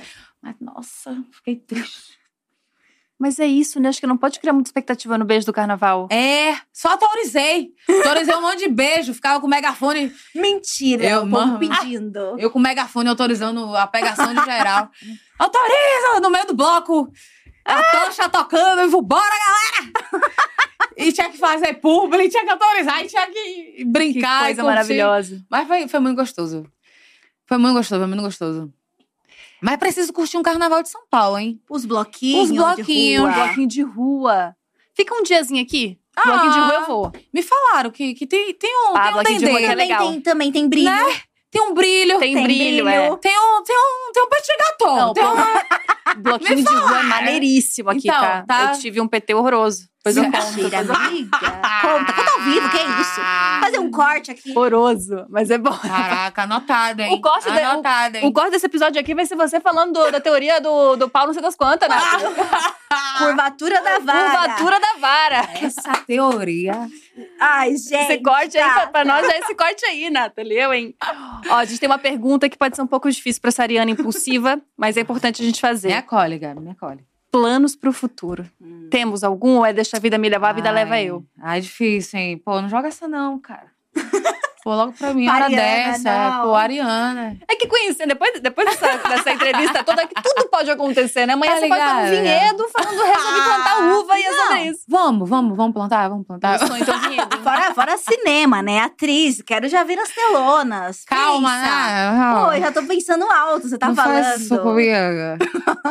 Mano, minha cachaça, meu tesão tem sido a comédia. Então eu tô jogando todas as minhas, as minhas fichas simbólicas, temporais, artísticas pra comédia. E assim, É, em termos de, de, de, de plano futuro, assim. Cara, agora acho que eu quero experimentar esse negócio de, de negócio de família, de ter família.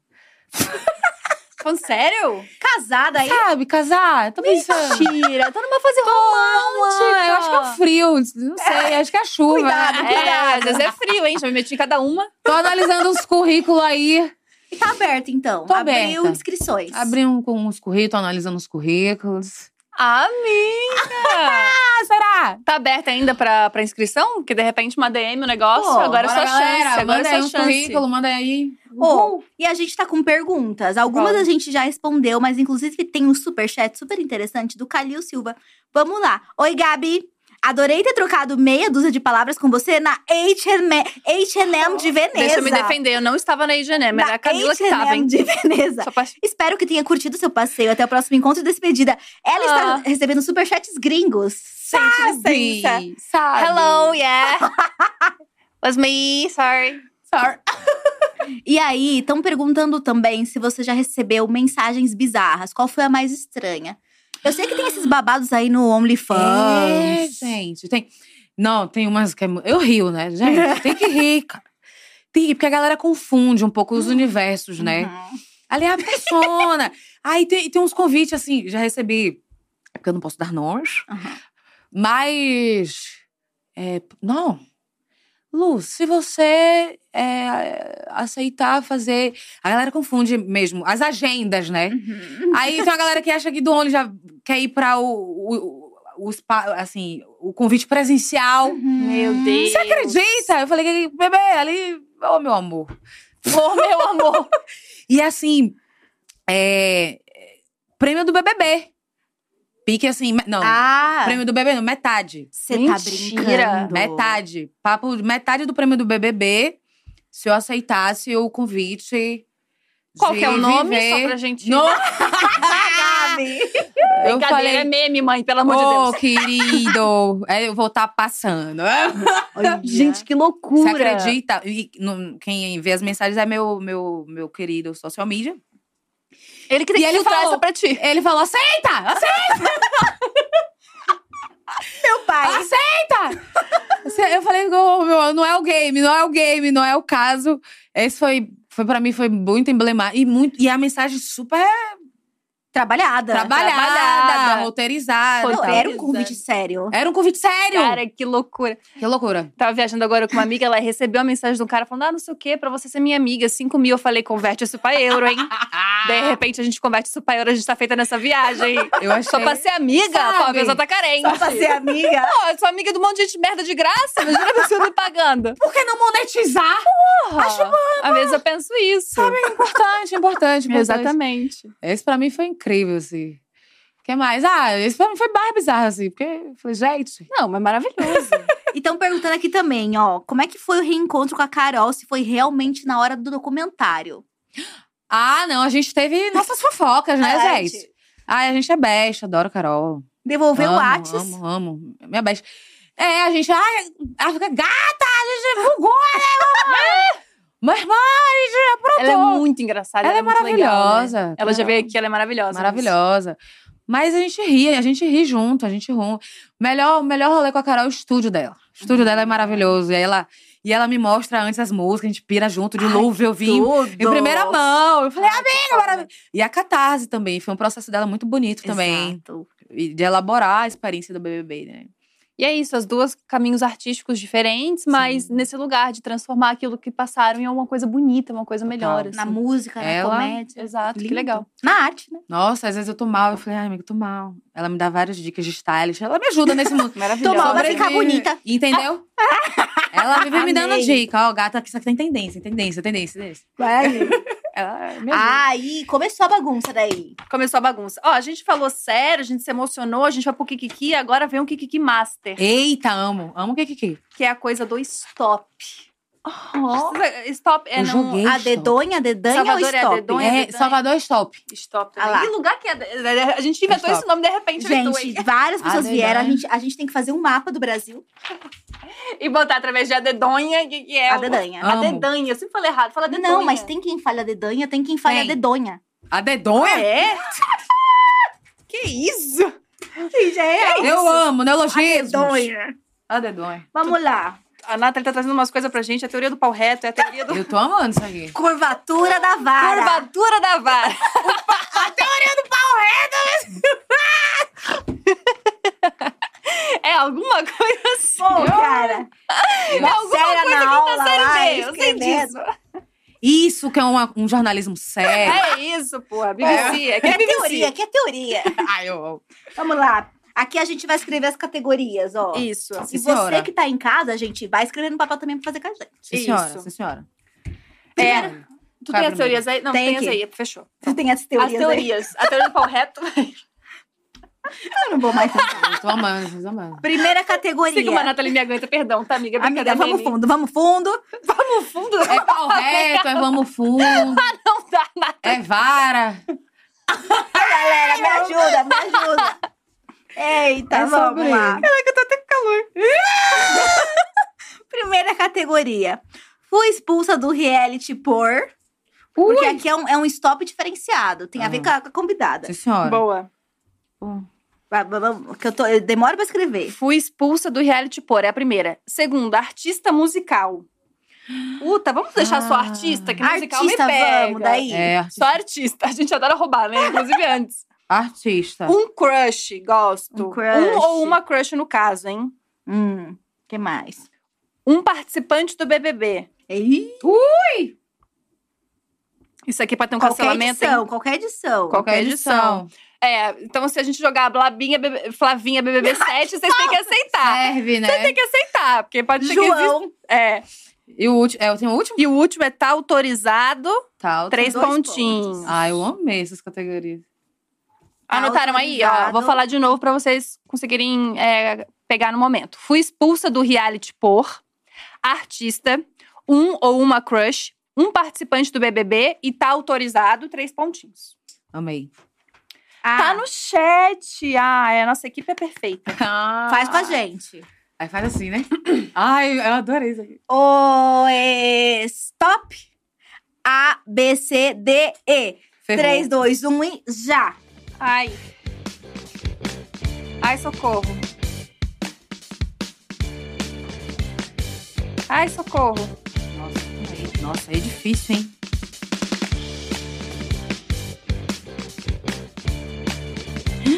Gente, não tenho nada com ele. Sério? Que que é isso? Sei! Eu não. Gente, eu acho. Que Eu não sei se vale. Ela mentiu, ela, ela enganou, ela tá rindo Só? muito. Eu Que não vou isso? mais, eu não vou mais aceitar. Nunca aceitou, tu sabe, né? Que tu reclamou todas as vezes até agora. Nunca, nunca foi aceito. Fui nunca foi vencida. aceito. Nossa, Também, eu não É assim, saí. tá? Gente, ela é muito rápida. É assim, gente. e você vai ver os absurdos que cara. estão aí. Que... Deixa eu ver. ah, pois é. Ah, pois é. Vamos lá. Vamos Vai, começar. fiquei curiosa. Fui expulsa por. Não, no meu, no caso. Tu não botou nada. Eu botei é. É. É, É que era D, né? É que eu sou baiana. Não era é? Era E? É E, gente. Então vamos de novo. Ah, não! Era E, não era produção. Era eu, dei. Era TDAH E. aqui. Eu, você e E. Era E. Eu botei. Então vamos, vamos fingir que não existiu. A gente corta isso. não- TDAH. Ixi, Ah, nossa, que você. Gente, eu não acredito. Eu botei tudo com D. Com D. Eu Gente, amei. desculpa, Pô, Eu tinha desculpa. dado stop. Desculpa, cara. audiência, que Ai, vocês ai, escreveram à gente, me toa. perdoa. Eu fui botando E aqui e Me fui. perdoa É por- porque daí é bem mais- mais fácil, né, Lu? Ah. Oi. Oi. Já brigaram nesse programa ainda. Oi, stop. E. F, G, H, I, J, K, L, M. Peraí, peraí. M, M de, de, de macaco? De música? De, de maratona? Ou é N de navio? M, M, M, M, Vamos lá. M de Maradona, né? Já tô Maradona. escrevendo. Que Foi. isso, Nathalie?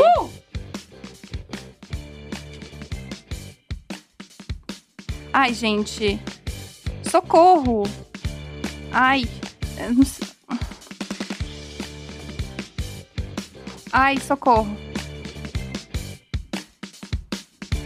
Ai. Gente. Era M, né? M. Agora, De gente, música. São muito M de rápidos. música. MD. É, mas não Fui sabe. expulsa por? Fui expulsa por matar alguém. Militar demais. Eu botei marcar a cara de alguém. E essa aí é violenta. Botou matei. matar. Matei. matar. Eu matei alguém. Ué, esse é motivo de expulsão, não é, Lumena? Pô, matar é. Matar é.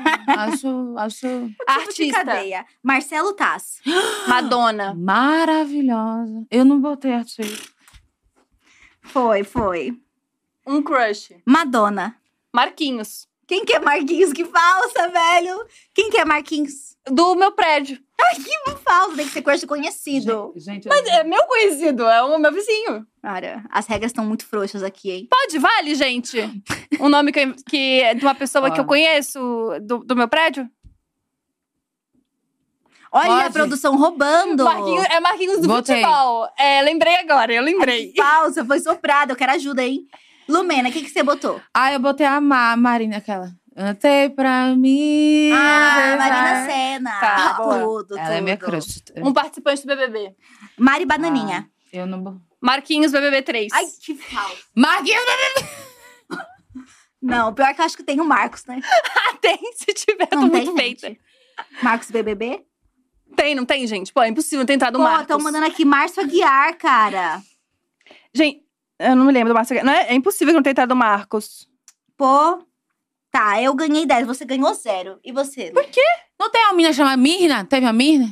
Teve. Da novela, né? Ah, desculpa. Não, tá tudo bem, tá tudo bem. Eu falei pra vocês que eu não assistia reality. Não, tá tudo bem. São 20 edições. Ai, é mais de que faz? 20. Eu botei aqui. Tá autorizado Menti. malhar. Me beijar. Ah! Tá, o Legal. Marquinhos, Marquinhos BBB 3 não, não, não valeu, então. Não valeu. Tá bom. De- agora, 10, 20, 30, 40. Nossa, eu, eu 30. gabaritei. Nossa, você. Botei só tudo. 30 dessa vez. 50. Vamos lá, vamos lá. Eu gostei do M, hein? Também gostei. Foi, veio aí. O É. stop. A, B, C. Dois, três, C. já.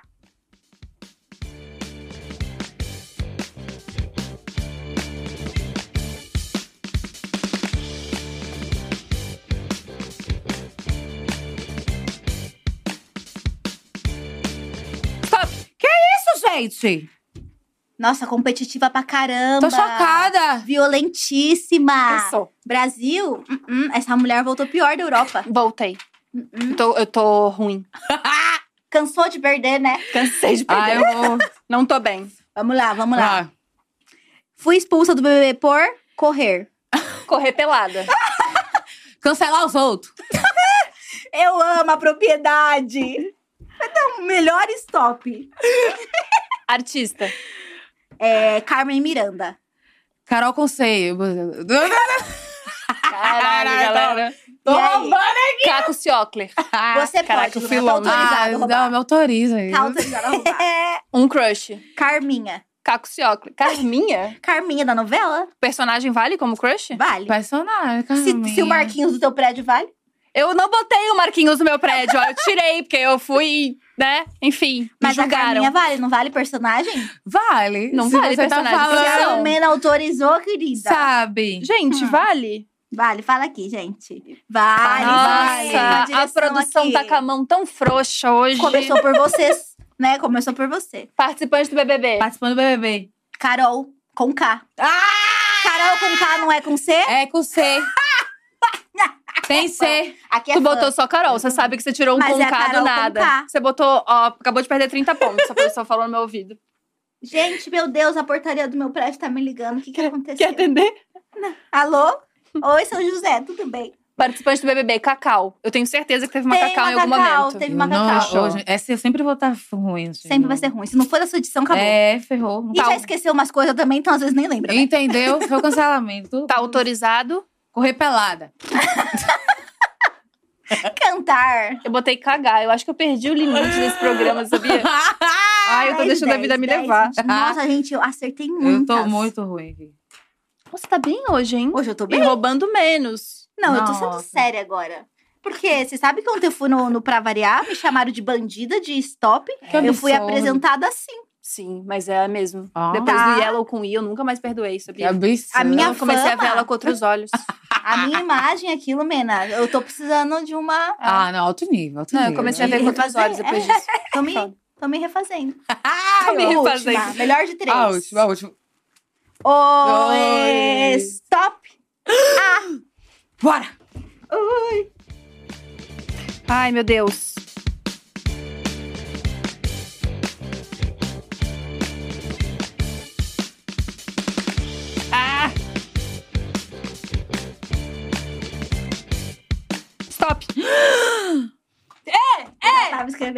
Que escrevendo. isso? Produção. Que Tá bom, isso, tá bom, produção? tá bom.